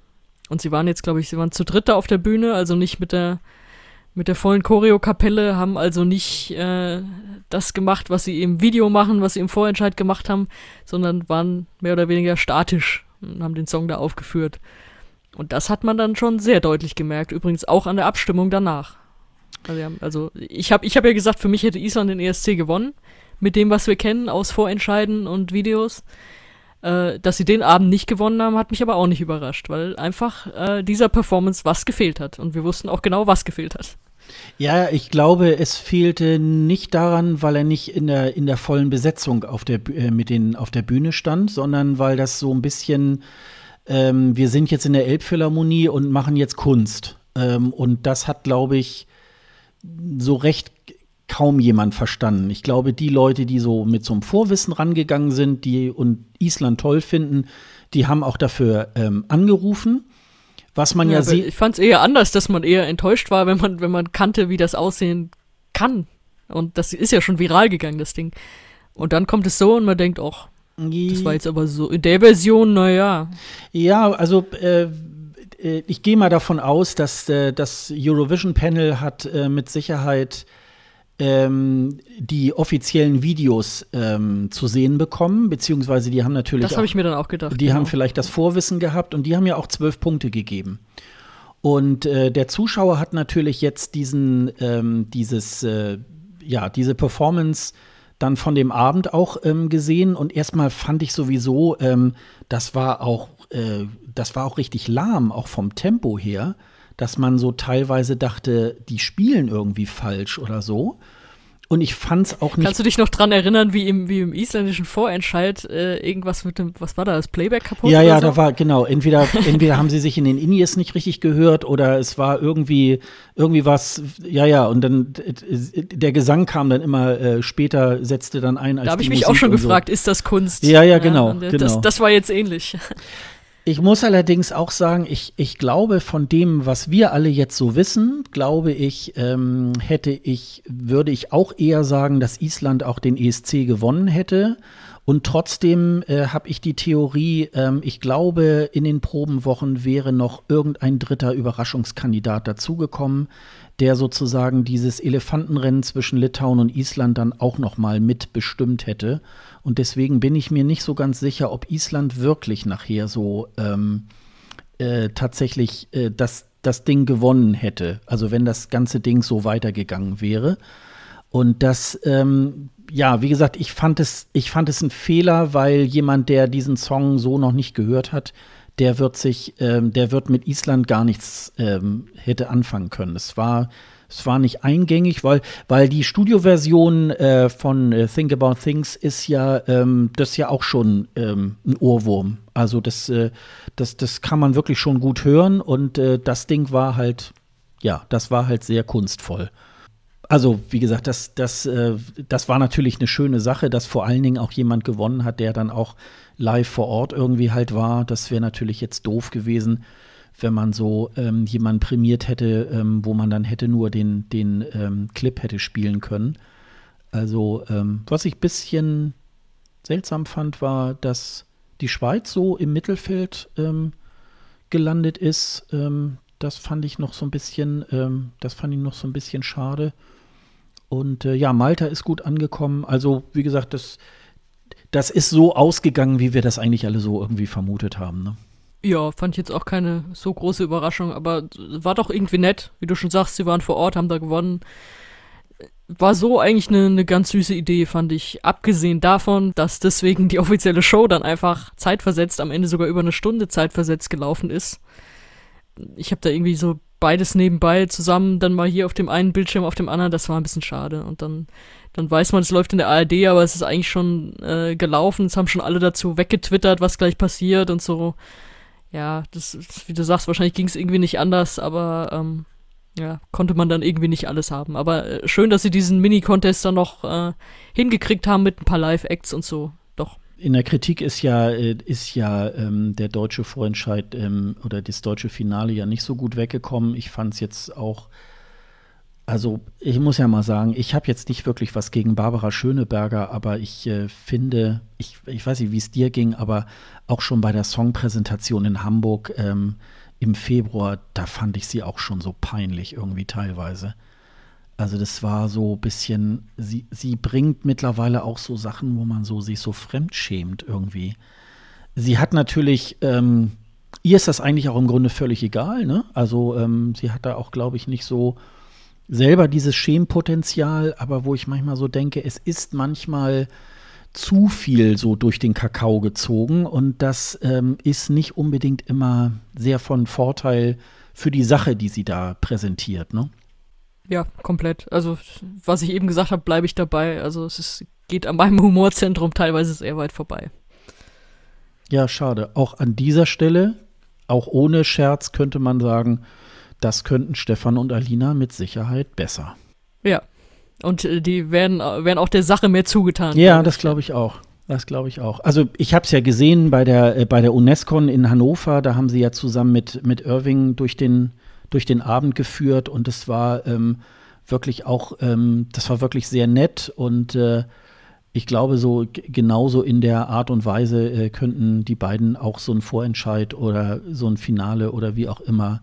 Oder wenn Deutschland mal den ESC mal gewinnen sollte, ähm, dann könnten die beiden das genauso irgendwie moderieren. Das wird natürlich nicht passieren, weil man da natürlich dann auch Frau Schöneberger dann gebucht hat. Ich persönlich muss sagen, im Moment, oh im Moment hoffe ich, dass Deutschland nicht den ESC gewinnt in den nächsten Jahren, weil ähm, ich glaube nicht, dass sie eine gute Wahl für den ESC wäre. Das ist ähm, irgendwie, weiß ich nicht, ich ähm, habe da ein bisschen, bisschen so meine Probleme, aber das ähm, das sieht vielleicht, äh, seht ihr vielleicht auch irgendwie anders. Also ähm, zu all dem, was wir da heute äh, auch hier von uns geben, ähm, gerne auch Kommentare dazu. Ähm, Sonja und ich haben ja da teilweise, du bist ja pro äh, Elbphilharmonie, ich bin da so mehr so dagegen gewesen. Ähm, Kann man gegen die Elbphilharmonie sein, hallo? Na, ich finde es einfach, ist keine, ist keine gute Location irgendwie für, für dieses, ähm, für dieses Ding. Ja, und dann äh, konnte der deutsche Fernsehzuschauer dann natürlich ähm, nahtlos, ich glaube, dann war ja noch das Wort zum Sonntag dann noch dazwischen und dann äh, ging Das darf nicht fehlen, jedes Jahr reg ich mich auf. das durfte nicht fehlen. Ähm, ja, also Europe Shine a Light äh, hieß sozusagen die Ersatzveranstaltung der EBU. Und ähm, das war, äh, im Grunde war das äh, zwei Stunden Schnelldurchlauf weil man hat ähm, alle 41 Songs da auch tatsächlich noch einmal ähm, gebracht. Allerdings immer nur so, na, was war das? 20 Sekunden, 30 Sekunden ungefähr. Ähm, Peter Urban und Michael Schulte haben das äh, sozusagen auch auf der Tonspur dann auch immer so ein bisschen kommentiert, was da jetzt gerade so, ähm, was da jetzt gerade so äh, passiert. Die drei Hosts, äh, Chantal Jansen, Etzilia Rombley und Jan Smith, ähm, haben das Ganze äh, moderiert. Da muss man übrigens auch mal an der Stelle auch mal sagen, das Ganze ging ja auch irgendwie äh, los mit, äh, mit einer Gesangseinlage und ähm, äh, Barbara Schöneberger fing dann ja auch an zu singen, äh, wo ich ja dann schon mal so das erste Mal das Gefühl hatte, oh, jetzt rollen sich gerade wieder meine Fußnägel irgendwie auf.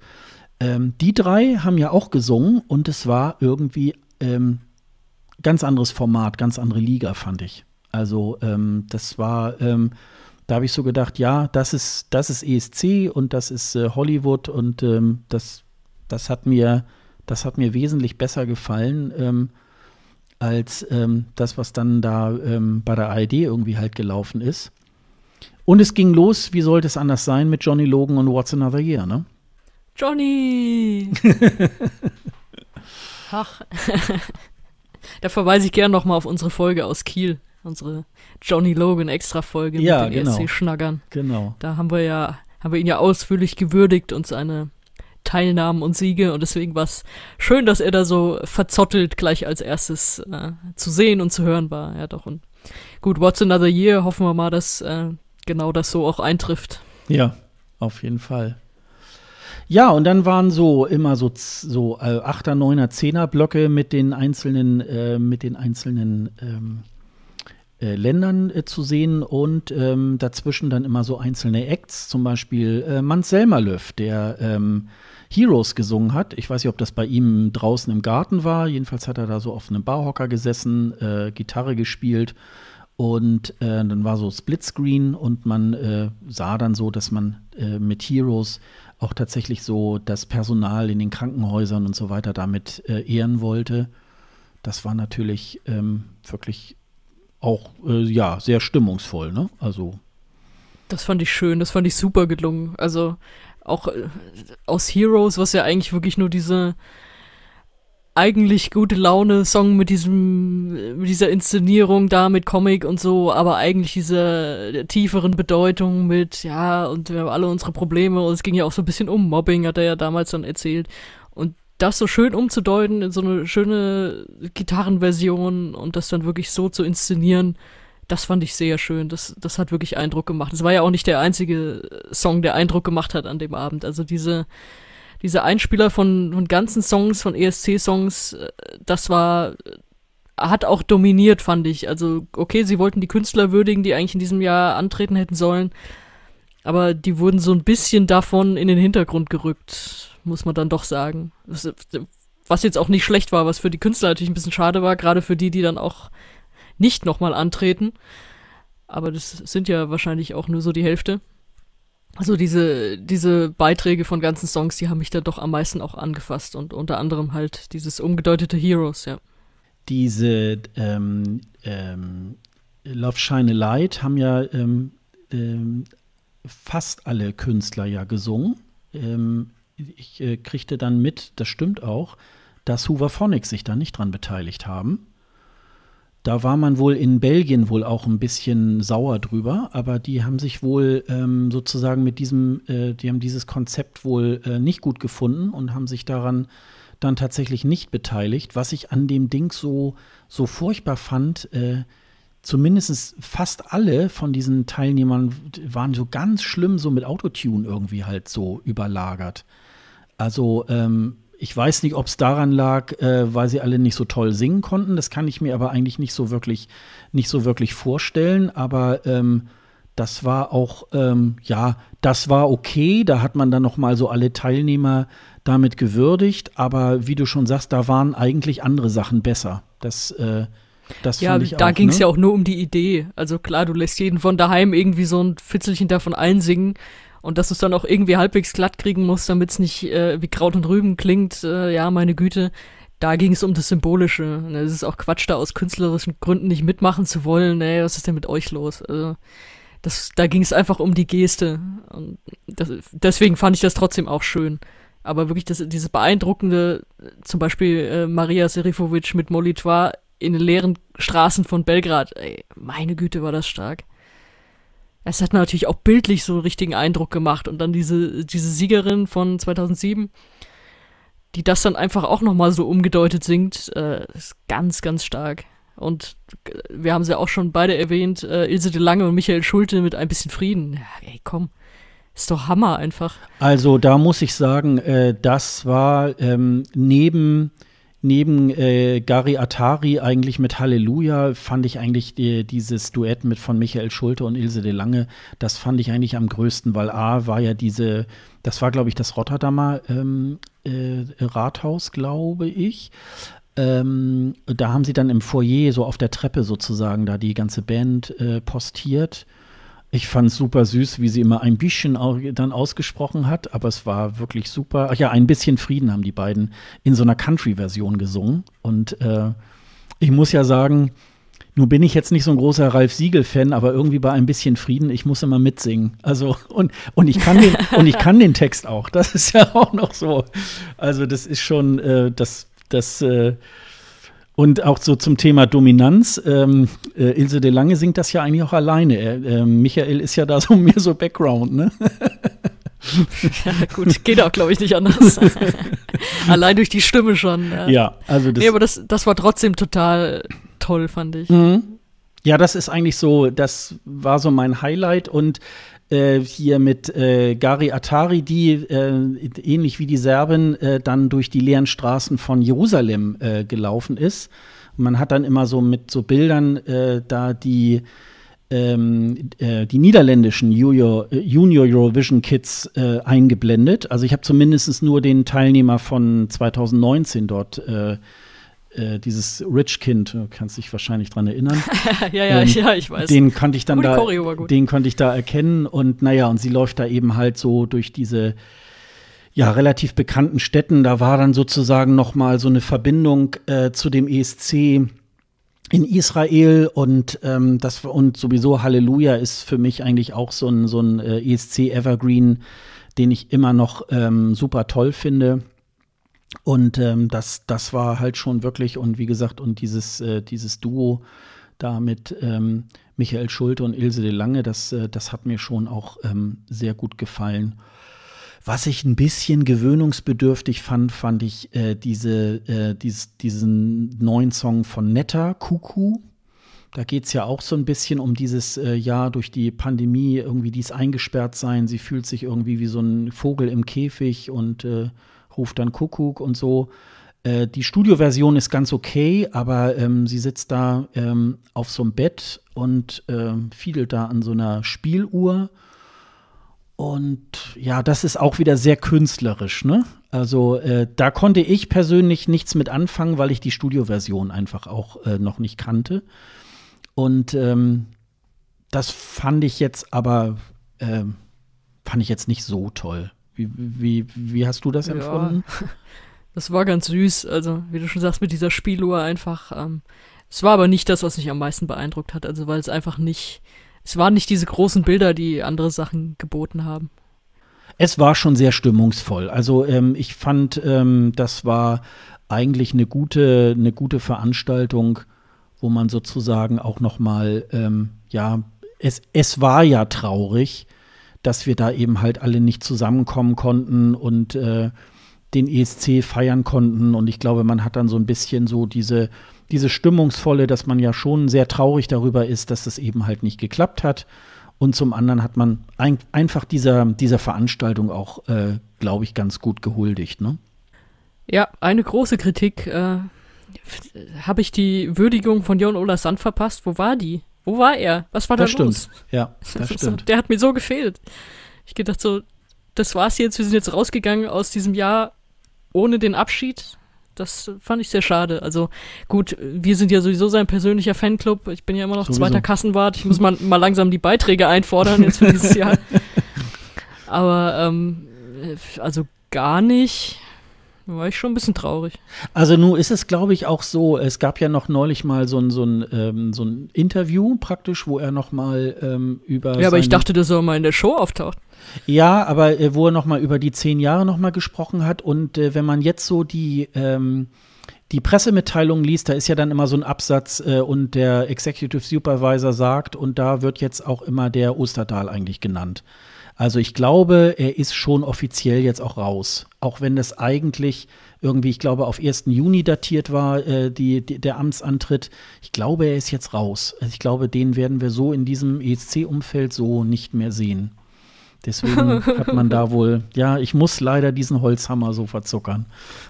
Meine Theorie ist, dass er in ein paar Jahren beim Melodie Grand Prix in Norwegen als Drummer von irgendeiner Hardrock-Band auft ja, auftaucht. mit langen Haaren. Ich denke so, irgendwoher kenne ich den, irgendwoher, genau, genau, irgendwoher kenne ich doch das Gesicht. Ja, Weil er bis dahin, bis dahin keinen Friseurtermin gekriegt hat oder so. genau, genau. Ja, ja aber das, das war wirklich so, das, da hätte man noch was, was Niedliches machen können. Also so wie man es ja auch bei, was war denn das? War das dieser Allocation Draw oder so? Wo sie ja auch so ein bisschen was zusammengeschnitten hatten zu ihm. Ja, das stimmt, genau. Ja, ja, ja, ja. Mhm. Sowas irgendwie noch. Also, dass du wirklich einfach nur so kurz und übrigens ähm, nach zehn Jahren hier für ihn jetzt auch Ende, vielen Dank oder so, dass man da noch mal was Kleines Süßes gemacht hätte. Das äh, Das ist wirklich jetzt ein großer Kritikpunkt von mir. Das hat mir sehr gefehlt. Mhm. Und aber um nochmal zurückzugehen auf die, ähm, auf die Würdigung der Songs, du gesagt hast, die wurden nur so kurz angespielt, ja, fand ich auch. Äh, muss man vielleicht dazu sagen, dass es unter der Woche ja jeweils um, äh, also Dienstag, Donnerstag, 21 Uhr, also zu der Zeit, äh, zu der eigentlich die Halbfinals hätten stattfinden sollen, ja äh, Online-Shows gab, die, weiß nicht, gut, gut anderthalb Stunden gingen oder so, in denen einfach äh, das jeweilige Halbfinale runtergespielt wurde, plus halt drei von äh, Big Five Niederlande. Und die da ja ihre Würdigung dann zumindest auch in einem bisschen kleineren Rahmen noch gefunden haben. Mit so ein paar Einspielern zwischendrin, auf die ich auch hätte verzichten können. Also es wurde ja moderiert von dieser, oh Gott, wie hieß die offiziell, dass sie da als, als Social Media Moderatorin, wie auch immer. Niki Tutorial, ne? Ja, ich weiß gar nicht, wie ihre Aufgabe da hieß. Also sollte ja irgendwie so als, als YouTube-Moderatorin, wie auch immer. Und da wurde dann ja so eingespielt. Und das, das ist übrigens, das ist mit das Schlimmste, was es im Moment in der Musikszene gibt. Und beim ESC ist das auch ganz verbreitet. Diese gefakten Reaction-Videos. Die finde ich so furchtbar. Also man kann das machen, wenn man irgendwie so einen Song oder hat alle Songs gehört und setzt sich dann hin und erzählt dann was dazu. Also wie es ja jetzt auch mit, äh, mit We Decide gemacht haben oder so aber als, als Einspieler oder Videos von sich oder wie auch immer, du, da sitzen Leute, man hört die ersten zehn Sekunden von einem Song und die reagieren völlig über, oh mein Gott, oh mein Gott, und labern dann so eine Minute durch. So hört kein Mensch Musik. Hm. Wer so Musik hört, dessen Meinung will ich auch gar nicht wissen. Weil nach zehn Sekunden weißt du nicht, ob ein Song gut ist. Du weißt, okay, das kann was werden. Es gibt noch hundert Möglichkeiten, den zu versauen. Wahrscheinlich mehr als hundert Möglichkeiten. Und äh, dann halt doch erstmal drei Minuten die Fresse und hör dir den an und sag mir dann, was du denkst. Aber so dieses, dieses Gefakte, dieses so tun, als würde ich das jetzt zum ersten Mal hören und dann noch reinlabern. Oh mein Gott, diese Steigerung gerade. Ja, wie willst du die denn hören? Du laberst doch die ganze Zeit. Mhm. Und dann natürlich das noch in diesem ESC-Kontext haben die sich ja natürlich noch YouTuber rausgesucht, die dann nur Gutes über alle Songs erzählen. Und das war so ein Spieler, wo ich dachte, boah, bitte, also selbst wenn ihr jetzt YouTube als Format entdeckt und das kommt ja jetzt auch natürlich äh, automatisch auch mit rein in den ESC immer weiter, oh, sowas bitte nicht. Mhm. Also dieses, dieses, dieses Gefake da, das will ich nicht sehen. Und diese Videos gibt's immer mehr, nicht nur im ESC-Umfeld, aber sie nerven mich auch jedes einzelne Mal. Das wollte ich noch dazu gesagt haben. Aber da war es ja durch die, bei diesen zwei Semifinals, die sie da sozusagen noch mal gespielt haben. Ach ja, da kann ich gleich noch mal dazu sagen, sie haben ja dann auch, ähm, da haben sich ja wirklich noch mal die Produzenten des äh, ESC 2020 rangesetzt. Ähm, ja, was heißt rangesetzt? Wahrscheinlich haben sie aber so fünf Minuten gebraucht und haben eine Reihenfolge auch festgelegt. Ne? Das ist sozusagen jetzt die, die, äh, die offizielle Reihenfolge der beiden Semifinals. Die haben wir auch noch mal in unserer äh, Liste auf escgreenroom.de äh, noch mal nachgetragen vom ersten und zweiten Semifinale das ist dann schon irgendwie ganz interessant irgendwie, weil man da natürlich dann auch noch mal, noch mal schauen kann, äh, naja, wenn so, so mancher der noch so gehypt war oder zumindest so Wackelkandidat ist und der ist dann vielleicht zwischen zwei ganz ganz harten äh, Songs irgendwie so eingekesselt, dann kann das natürlich wirklich sehr, sehr äh, schwer für den, für den einen oder anderen Künstler irgendwie halt so werden. Also so kam es dann nochmal, dass wir zumindest jetzt für die beiden Semifinals äh, eine offizielle Reihenfolge sogar bekommen haben, ne? Ja, das war ein ganz nettes Gimmick für diese Shows, aber gut, das ist alles, alles halt hypothetisch. Aber Ukraine als letzter, weißer Abgesang, Grüße.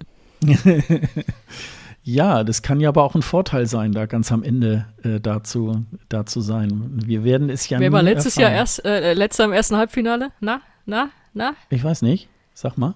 Serhat San Marino. Ja, siehst du, hat ja geklappt, ne? Ja. Und auch noch ja. mit schlechterem Gesang. ja, ähm, ja, wie gesagt, das, äh, das das war auch noch mal irgendwie eine, eine feine Sache. Und äh, bevor wir da noch äh, zu, einem Konkur zu einer Konkurrenzveranstaltung kommen, äh, oder wollen wir, nee, wir machen erstmal, glaube ich, danach ähm, gab es äh, nach Shine Light äh, auf der ARD noch mal den ESC 2010, den ja bekanntlicherweise Lena und damit auch Deutschland ähm, gewonnen hatte. Und ähm, ich Also ich habe mir äh, da tatsächlich ähm, alle 26 Songs ähm, angeschaut und ich war eigentlich so im Nachhinein noch mal sehr überrascht, äh, was das eigentlich für ein guter Jahrgang war, ne?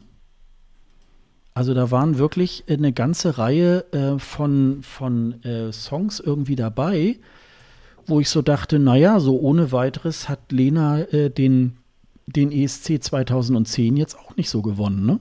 Nee, wobei ich weiß, weiß immer nicht, wie trügerisch das ist, weil ich weiß, dass ich mich in dem Jahr sehr mit den Songs irgendwie auch beschäftigt habe. Warum auch immer, weil ich zu der Zeit gerade meine Diplomarbeit geschrieben habe, wahrscheinlich genau deswegen. Aber ähm, ich war da sehr drin, das weiß ich noch. Und das war ich in den Jahren davor nicht. Deswegen ist das immer so ein bisschen schräg zu sagen, das war ein guter Jahrgang oder das war ein schlechter Jahrgang. Weil ich habe neulich schon mal gesagt, dieser 2007er, der wieder im Nachgang lief, den finde ich äh, im Nachhinein, je häufiger ich mir den angucke, ich finde den unfassbar gut. Also den würde ich eigentlich noch als noch besser bezeichnen als den äh, als den 10er Jahrgang. Das kann sein, ja. Mhm. Aber doch, ich habe mich da auch an an viel erinnert und äh, dass ich das häufiger gehört habe und auch dachte, oh, das da hatte ich den Gedanken zu und das und äh, Hera Björk sowieso allerbeste Frau überhaupt und so.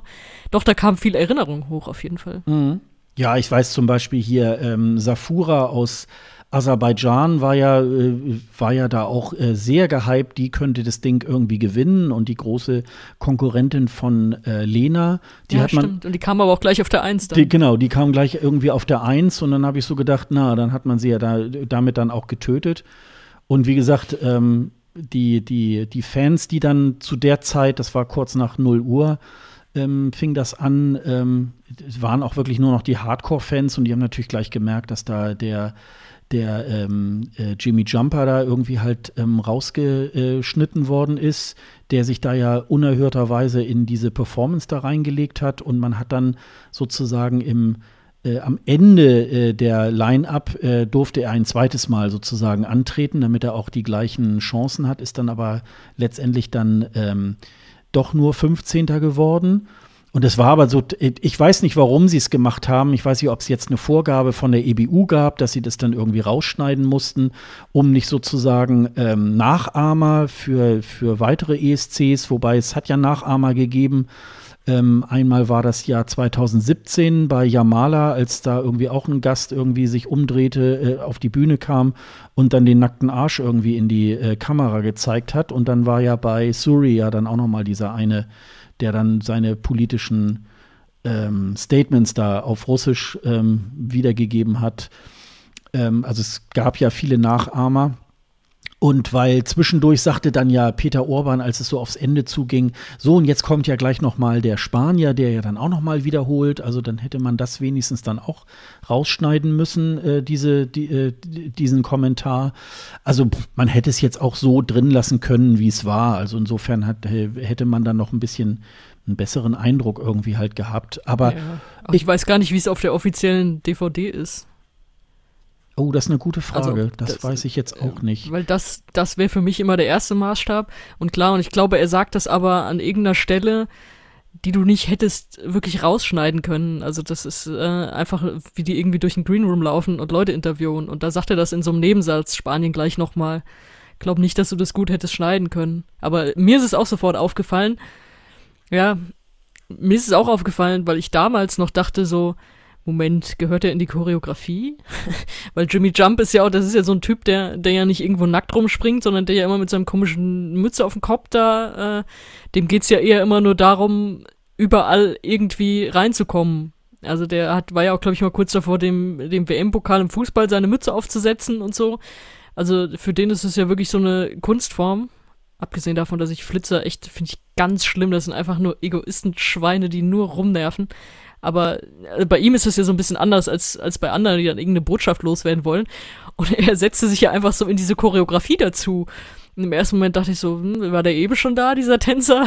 er passte da eigentlich ganz gut rein, ja. Und auf den Moment habe ich gewartet und er kam nicht. Also war wahrscheinlich dann eh die zweite Performance, die sie dann einfach an die Stelle gerückt haben. Aber äh, weiß ich nicht, wie es auf der DVD ist. Ich weiß, äh, dass es mir damals nicht aufgefallen ist, dass der sich dazwischen gesetzt hat, weil das so mit diesen Harlequin-Figuren und so weiter und irgendwie genau. passte er da so äh, wirklich super rein und äh, wenn man es weiß, äh, dann, dann sieht man. Also ich weiß. Ja, und weil man irgendwann in der Totalen sieht, wie er von dem Security wieder runtergejagt ja, wird. Ja, ja, ja, ja. Das ist, äh, also, äh, ich weiß bei Yamala mit diesem Ding, das hat man rausgeschnitten. Da hat man dann wohl das vom ähm, Juryfinale irgendwie genommen. Ich, bei Suri weiß ich es jetzt im Moment gar nicht. Ich meine, die DVDs habe ich ja alle hier. Ähm, müsste man da gucken. Ich weiß nur, dass auch in 2016 hat man ja Justin Timberlake da irgendwie rausgeschnitten, auch aus eher aus rechtlichen Gründen. Aber das war so, ähm, ja. Aber äh, wie gesagt, da sind, da sind so eigentlich hier auch dieser Tom Dice zum Beispiel aus Belgien irgendwie, das war irgendwie, das war eine schöne Nummer. Oder die, oh, die aus Irland, diese Niam äh, Carvanen, die äh, auch schon mal gewonnen hat in den 90er Jahren. Die ist ja super abgekackt im Voting. Ja, ja, ja. Das, äh, die ist 23. geworden und dann natürlich auch Hera Björk, ne? Die, ähm, das ist natürlich auch irgendwie eine, eine super Geschichte. Also, ähm, also es sind wirklich, ähm, ist ein ich habe es damals sowieso nicht, nicht gedacht, dass Lena das gewinnt. Also, dass das wirklich äh, da war, aber tatsächlich in der Woche davor schon so ein Lena-Hype auch in diesem, äh, diesem ESC-Zirkus, dass da schon sehr viel dafür sprach, dass sie das Ding vielleicht auch wirklich äh, holen könnte oder mit einer sehr hohen Platzierung und so. Also das war schon wirklich, ähm, das war schon außergewöhnlich. Aber wie gesagt, ich habe mir das dann auch äh, nicht bis zuletzt, bis zum Voting irgendwie halt gegeben. Also ähm, nochmal so als kleiner Sidekick, äh, da du ja ähm, Tim Frühling neulich im Interview hattest, äh, habe ich mir tatsächlich noch mal den äh, ESC 2009 auch tatsächlich noch mal angeguckt. Den hat jemand im letzten Jahr irgendwie bei äh, YouTube auch noch mal reingesetzt mit dem Kommentar von Tim Frühling und äh, das habe ich mir dann tatsächlich noch mal angeguckt und äh, ich muss sagen, das hat er sehr sehr gut gemacht, weil er das auch ähm, zwar hat er auch so ein paar Spitzen ähm, immer losgelassen, aber wirklich alles auf eine sehr nette Art. Und da ist natürlich ähm, die, das Voting eigentlich mega langweilig, weil eigentlich schon ab äh, dem fünften Land weiß man eigentlich schon, dass ähm, äh, Alexander Rüback da irgendwie das, das Rennen macht, weil der ist ja mit den Punkten so durch die Decke gegangen und hat so viele zwölf Punkte irgendwie auch gekriegt. Also ähm, das war ja, das war ja einzigartig. Und ähm, das war ja bei Lena zumindest so bei den ersten Ländern ja nicht so erkennbar, dass, dass sie es wirklich macht. Und dann ist das so am Ende erst so durch die Decke gegangen. Das war dann schon irgendwie, war schon irgendwie ganz. Ja, es, ganz es tröpfelte ne? immer so. Mhm. Also ich habe mir das Voting natürlich nochmal angeguckt, ja. Klar, kein ESC ohne Voting. und sie bekam halt immer so konstant Punkte. Und äh, die zwölf Punkte haben sich dann aber auch meistens so, so ganz unterschiedlich verteilt von den Ländern her. Und weil sie aber so konstant immer gepunktet hat, ist ihr Vorsprung dann auf einmal immer größer geworden und Peter Urban feiert am Anfang noch so, ja, hier, da Punkte, da Punkte und so und schön, freut mich, endlich mal wieder Punkte und so. Und irgendwann merkt er so, oh, der Vorsprung ist aber schon ganz schön groß und dann wird er immer so leicht größer, ja, dadurch, dass es einfach überall Punkte gibt und er wird halt so hörbar blass, weil er, weil er so langsam merkt, was da gerade passiert. Das ist schön und ich glaube, so ging es uns ja allen, als wir das geguckt haben, so, oh, oh, oh, oh, oh, oh, okay, jetzt sind nur noch so wenig Länder, uiuiui und so. Ja, das, das Gefühl kam da einfach nochmal auf dann nachts um drei. Ja, das, also das war schon, das war schon wirklich großartig. Also ähm, das hat schon ähm, auch schon so einen wirklichen bleibenden Eindruck auch äh, tatsächlich hinterlassen. Es war schon, war schon wirklich auch ganz, ganz, ganz schön.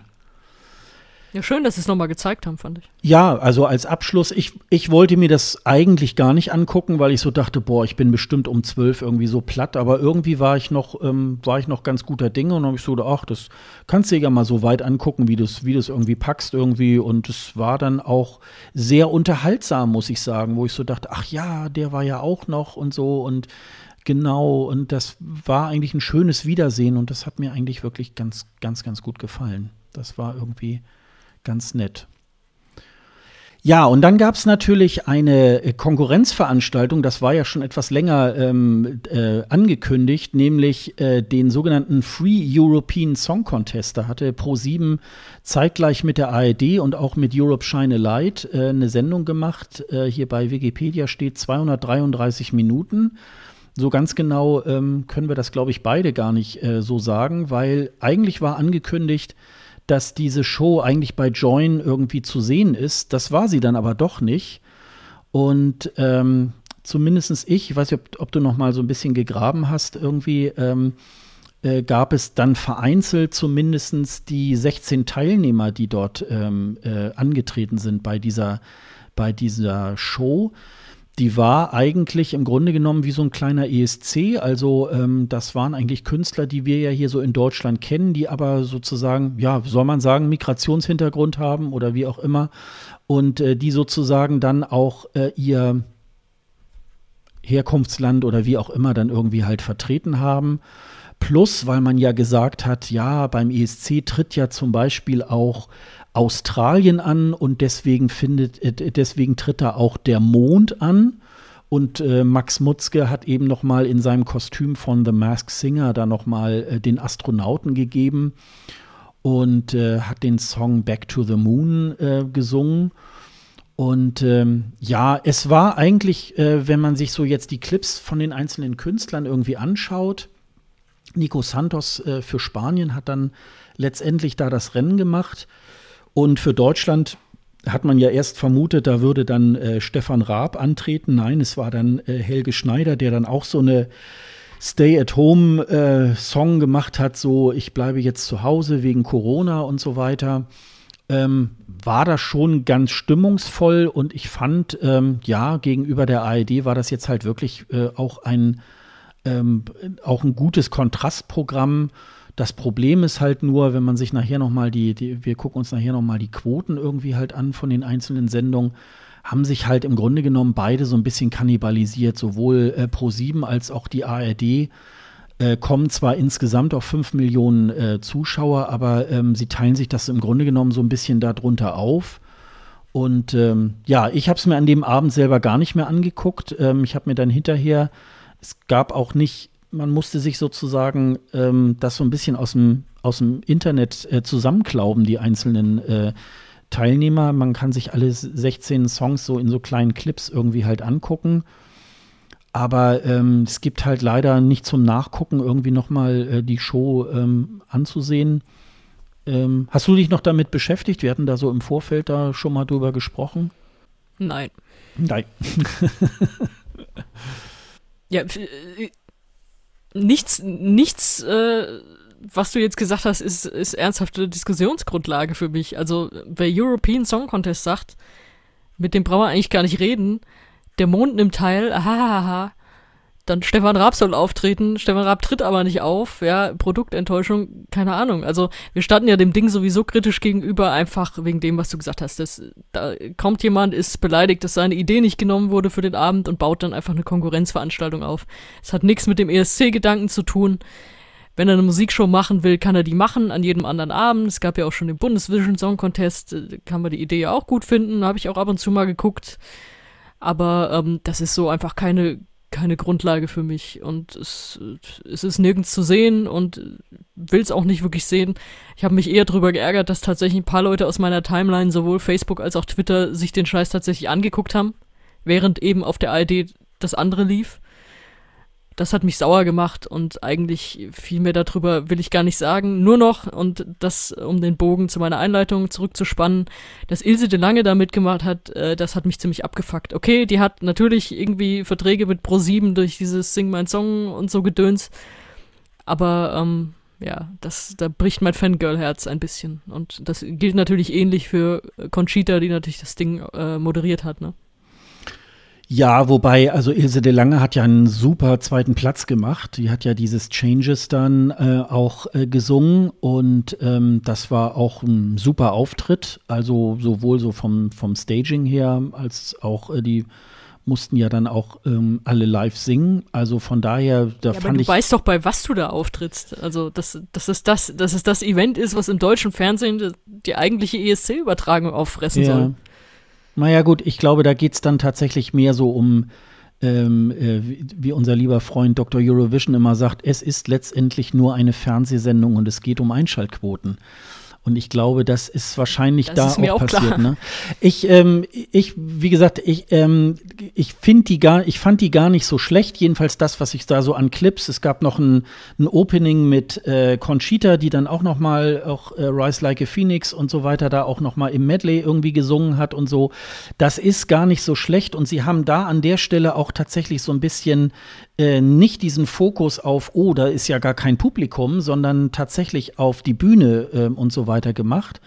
Und Steven Gätchen und, ähm, und Conchita haben das letztendlich, äh, sind da so ein bisschen auch in den Medien zerrissen worden in ihrer Moderation. Ich fand, dass sie das gar nicht so schlecht gemacht haben. Und ähm, es stand wesentlich mehr auch die Musik da auch im, im Vordergrund. Äh, sie hätten sich aber einen größeren Gefallen getan, wenn äh, Pro7 diese Show äh, am Freitag oder am Donnerstag gemacht hätte. Und jetzt sagen sicherlich einige, ja, aber das war ja schon längst bekannt, äh, dass Stefan Raab das machen will.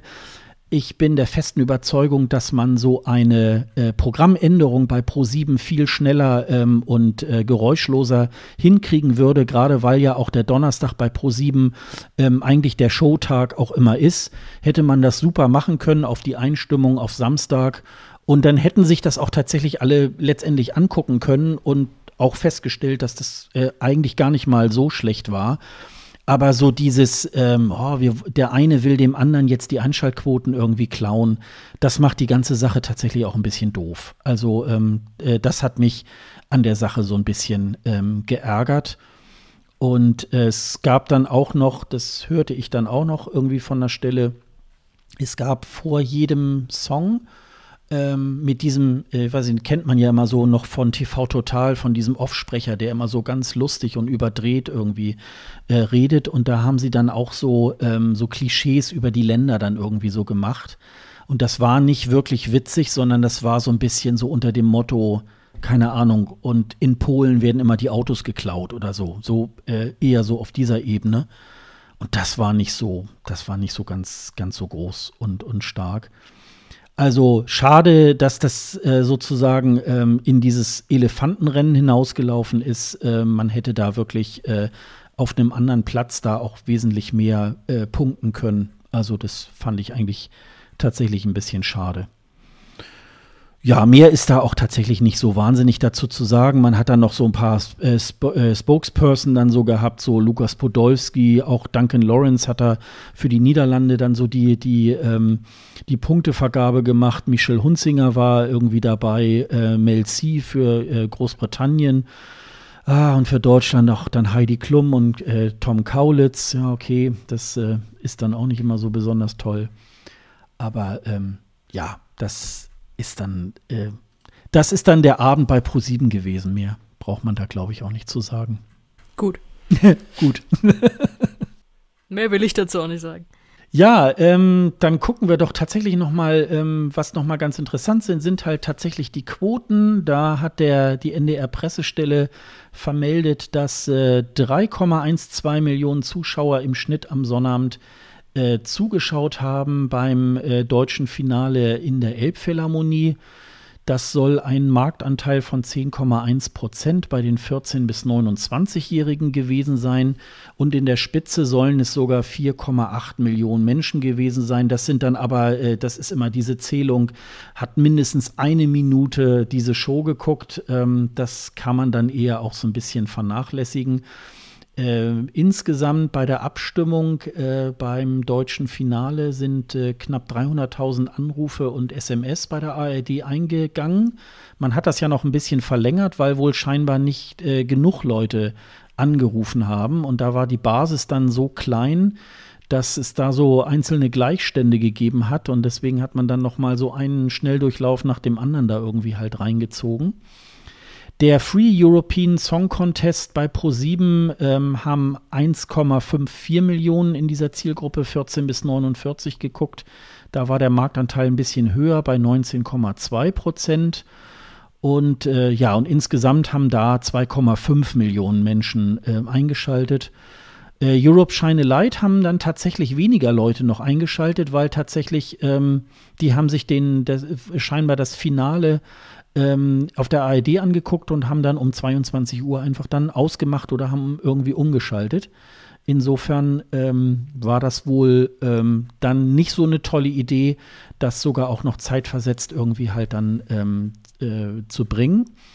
Und die Wiederholung des Eurovision Song Contest 2010 haben 280.000 Menschen sich angeguckt. Also was, glaube ich, auch klar ist, weil äh, das gucken sich dann wirklich, glaube ich, äh, wirklich nur so die hartgesottenen dann auch, glaube ich, an. Ne? Ja, was sagen wir denn sonst so zu diesem, zu diesem ganzen Abend äh, im 16. Mai? Also abgesehen davon, dass sicherlich ein normaler ESC ja nicht äh, sich dadurch ersetzen lässt, ne? Ja, schön, dass überhaupt was war. Das meine ich komplett unironisch. Also, dass, dass ein bisschen was auf die Beine gestellt wurde, sowohl von EBU-Seite als auch von ARD-Seite. Dass wir ein bisschen Ersatzprogramm hatten, dass dieses Ersatzprogramm jetzt auch nicht war, wir zeigen nur alten Kram oder machen was mit irgendwelchen Allstars, sondern würdigen wirklich auch diesen Jahrgang irgendwie nochmal. Deswegen fand ich das dem, unter den gegebenen Umständen gut. Also auch, dass die EBU jetzt nicht sagt, wir machen trotzdem so eine Vier-Stunden-Show oder sowas, sondern dass sie sich ja wirklich beschränkt haben auf so zwei Stunden. Das alles ein bisschen runterfahren, wie gerade ja alles so ein bisschen runtergefahren ist, einfach in dieser Branche. Und von daher fand ich es angemessen und, und gut einfach. Also ich glaube, es wäre falsch gewesen, gar nichts zu machen. Es wäre auch falsch gewesen, irgendwie was, was groß rauszublasen und vielleicht mit irgendwie zu vielen Allstars und äh, die aktuellen nicht würdigen. Von daher war der Mittelweg, äh, für mich war das gut. Ich, ich war zufrieden damit. Mhm. Ja, geht mir auch so. Also das war, ähm, man hat sozusagen die, die Fans auch wirklich, glaube ich, ganz gut abgeholt. Und ähm, ja, natürlich kann man natürlich auch, äh, kann, können die Fernsehsender nicht auf diese fehlenden Einschaltquoten irgendwie verzichten. Ähm, das hätte natürlich von der Quote noch ein bisschen besser sein können, aber ähm, es war halt äh, tatsächlich, ähm, wir wären, wir wären, glaube ich, nicht erstaunt gewesen, wenn jetzt nicht so wahnsinnig viel passiert wäre. Aber dafür hat die ARD, glaube ich, da noch mal noch ein ganz gutes äh, Paket geschnürt und äh, hat das zusammen mit dieser EBU-Sendung da auch, glaube ich, ganz gut so auf die, auf, auf die Schiene gestellt. Ne? Das ist dann irgendwie auch ganz, ganz gut gewesen. Ja. Ja, und dann kann man ja sagen, wir haben damit die Saison 2020 schon eigentlich ähm, abgeschlossen. Und jetzt sind wir mal gespannt, was das nächste Jahr so bringt. Ne? Das wird natürlich dann auch interessant. So wird es in einer, wird es in irgendeiner Form auch ähm, Vorentscheide geben oder ähm, vor allen Dingen kommen auch alle Länder wieder zurück. Ne? Das ist ja auch noch die Geschichte. Wenn man sich mal überlegt, so zum Beispiel ähm, Bulgarien äh, ist ja auch dieses Jahr wieder nur dazu gekommen, weil sie ja auch einen Sponsor hatten, ne? der sozusagen die Teilnahme äh, gesponsert hat und so. Und das ist natürlich dann jetzt auch bei solchen Ländern die Frage, äh, dadurch, dass die ja im Grunde äh, sich dieses Investment nicht ausgezahlt hat, weil der ESC ja ausgefallen ist, ähm, werden die auch alle nächstes Jahr so weit wiederkommen oder werden das vielleicht sogar nur 30 Teilnehmer werden und nicht über 40, ähm, weil es natürlich auch so manche äh, äh, Fernsehstationen geben wird, die auch ein bisschen klammer ist als jetzt zum Beispiel die ARD, die sowas ja mehr oder weniger auch aus der Portokasse bezahlen kann. Das ähm, wird natürlich auch noch spannend werden, ne? Ja, und also vieles spielt noch mit rein aus der jetzigen Situation dann in den nächsten Jahrgang. Auch das, sonst warten wir immer auf irgendwelche Namen von Künstlern oder so. Jetzt haben wir schon 18, die feststehen. Das ist natürlich auch, das ist natürlich schon sau viel. Das dürfte schon, kommt schon an die Hälfte wahrscheinlich. Und ja, jetzt geht's da halt eher um den Song und, und nicht um irgendwie die Namen. Die Namen haben wir schon. Also das wird äh, spannend, wie sich das jetzt so, wie weit diese Veränderungen noch alle mit reinspielen in äh, mögliche Vorentscheide, die stattfinden, die anders stattfinden, wie auch immer. Ja, das, da haben wir viel zu beobachten und es wird trotzdem keine normale Saison werden. Na gut, gucken wir mal. Ähm, wir haben ja bald ein Jubiläum. Ähm, wir haben die nächste Ausgabe ist bereits schon unsere 50. Folge. Ähm, 50 äh, Folgen gibt es bereits den äh, ESC Green Room, äh, zuerst mit, äh, mit Dennis, jetzt äh, ja auch mit dir seit, seit letztem Sommer. Und äh, jetzt haben wir uns tatsächlich mal überlegt, Mensch, da müssen wir ja irgendwie mal ähm, auch das Gebühren feiern. Ähm, wir können ja schon mal zum einen spoilern, wir haben natürlich Dennis, nehmen wir nächstes Mal mit in die Sendung, da werden wir dann mal zu dritt ähm, über den Eurovision Song Contest, über diesen Podcast und äh, wie wir da alle letztendlich dazu gekommen sind ähm, zum ESC und äh, warum das irgendwie uns so wichtig ist, das auch in einem Podcast irgendwie halt mitzuteilen. Ich glaube, das wird eine witzige Sache. Das haben wir jetzt mal so anvisiert auf irgendwie Mitte, Mitte bis Ende Juni. Da werden wir mal so eine, so eine Jubiläumsfolge äh, machen. Und äh, ja, und da kommt ihr Hörer ähm, auch tatsächlich ins Spiel, weil wir würden natürlich von euch auch gerne ähm, entweder als äh, schriftliche Kommentare, aber wenn ihr die Möglichkeit habt, uns vielleicht auch einen Audiokommentar ähm, zukommen zu lassen, äh, dann würden wir uns natürlich darüber freuen. Ähm, je nachdem, was euch, was euch einfällt. Äh, vielleicht Glückwünsche, vielleicht irgendwas, was euch äh, in äh, knapp drei Jahren, nee, sind ja schon knapp vier Jahre, ähm, ESC Green Room ähm, so aufgefallen ist, äh, irgendwelche Highlights. Ähm, das, äh, da würden wir uns natürlich sehr, sehr drüber freuen.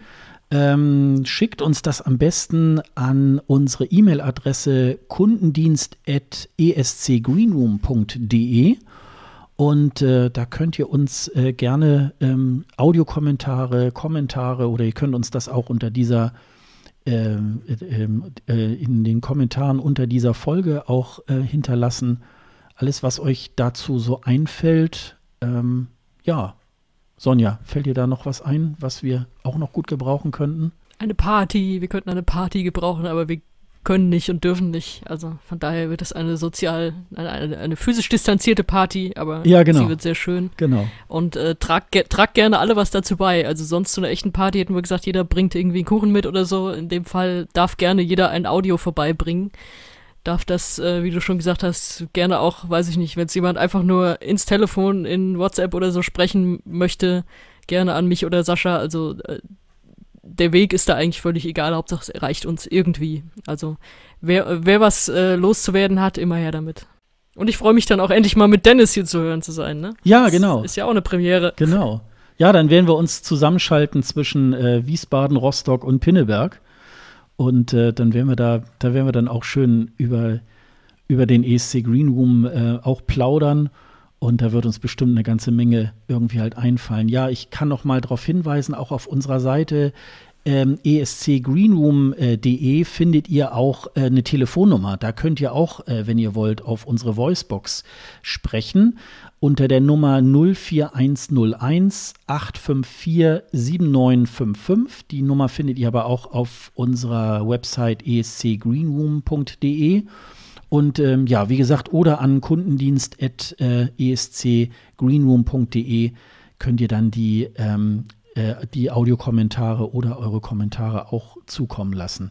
Wir werden euch noch die nächsten Wochen da ähm, dran erinnern, auch bei Twitter und Facebook. Ähm, ihr habt ja ein bisschen Zeit ähm, jetzt, bis die äh, Folge dann auch dann produziert wird. Und wir würden uns, wie gesagt, sehr, sehr freuen, wenn ihr uns da was zukommen lasst. Ja, das ist schon, du bist jetzt, glaube ich, schon 15 Folgen oder so, glaube ich, auch schon dabei. Ist auch schon irgendwie, ja, irgendwie auch schon eine, jo, eine ganze ein, Zeit. Eine Saison. Ja, das ist schon. Und nächstes Mal machen wir es dann auch mit dem richtigen ESC. ja, bitte, ey, habe ich wieder das Kleingedruckte nicht gelesen.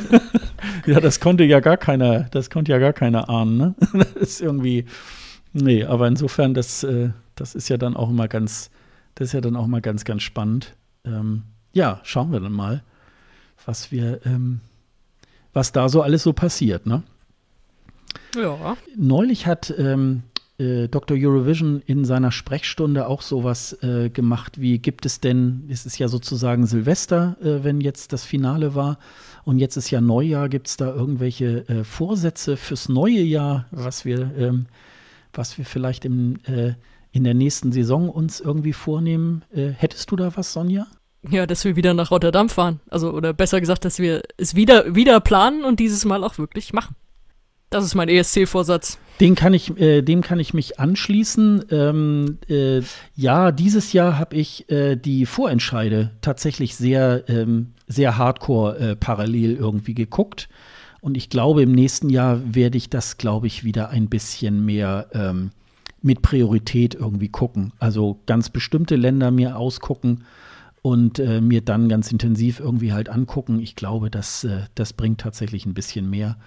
Also ähm, es gibt ja so Melodiefestivalen, das kann man ja in dem Player noch tatsächlich Tage später sich angucken.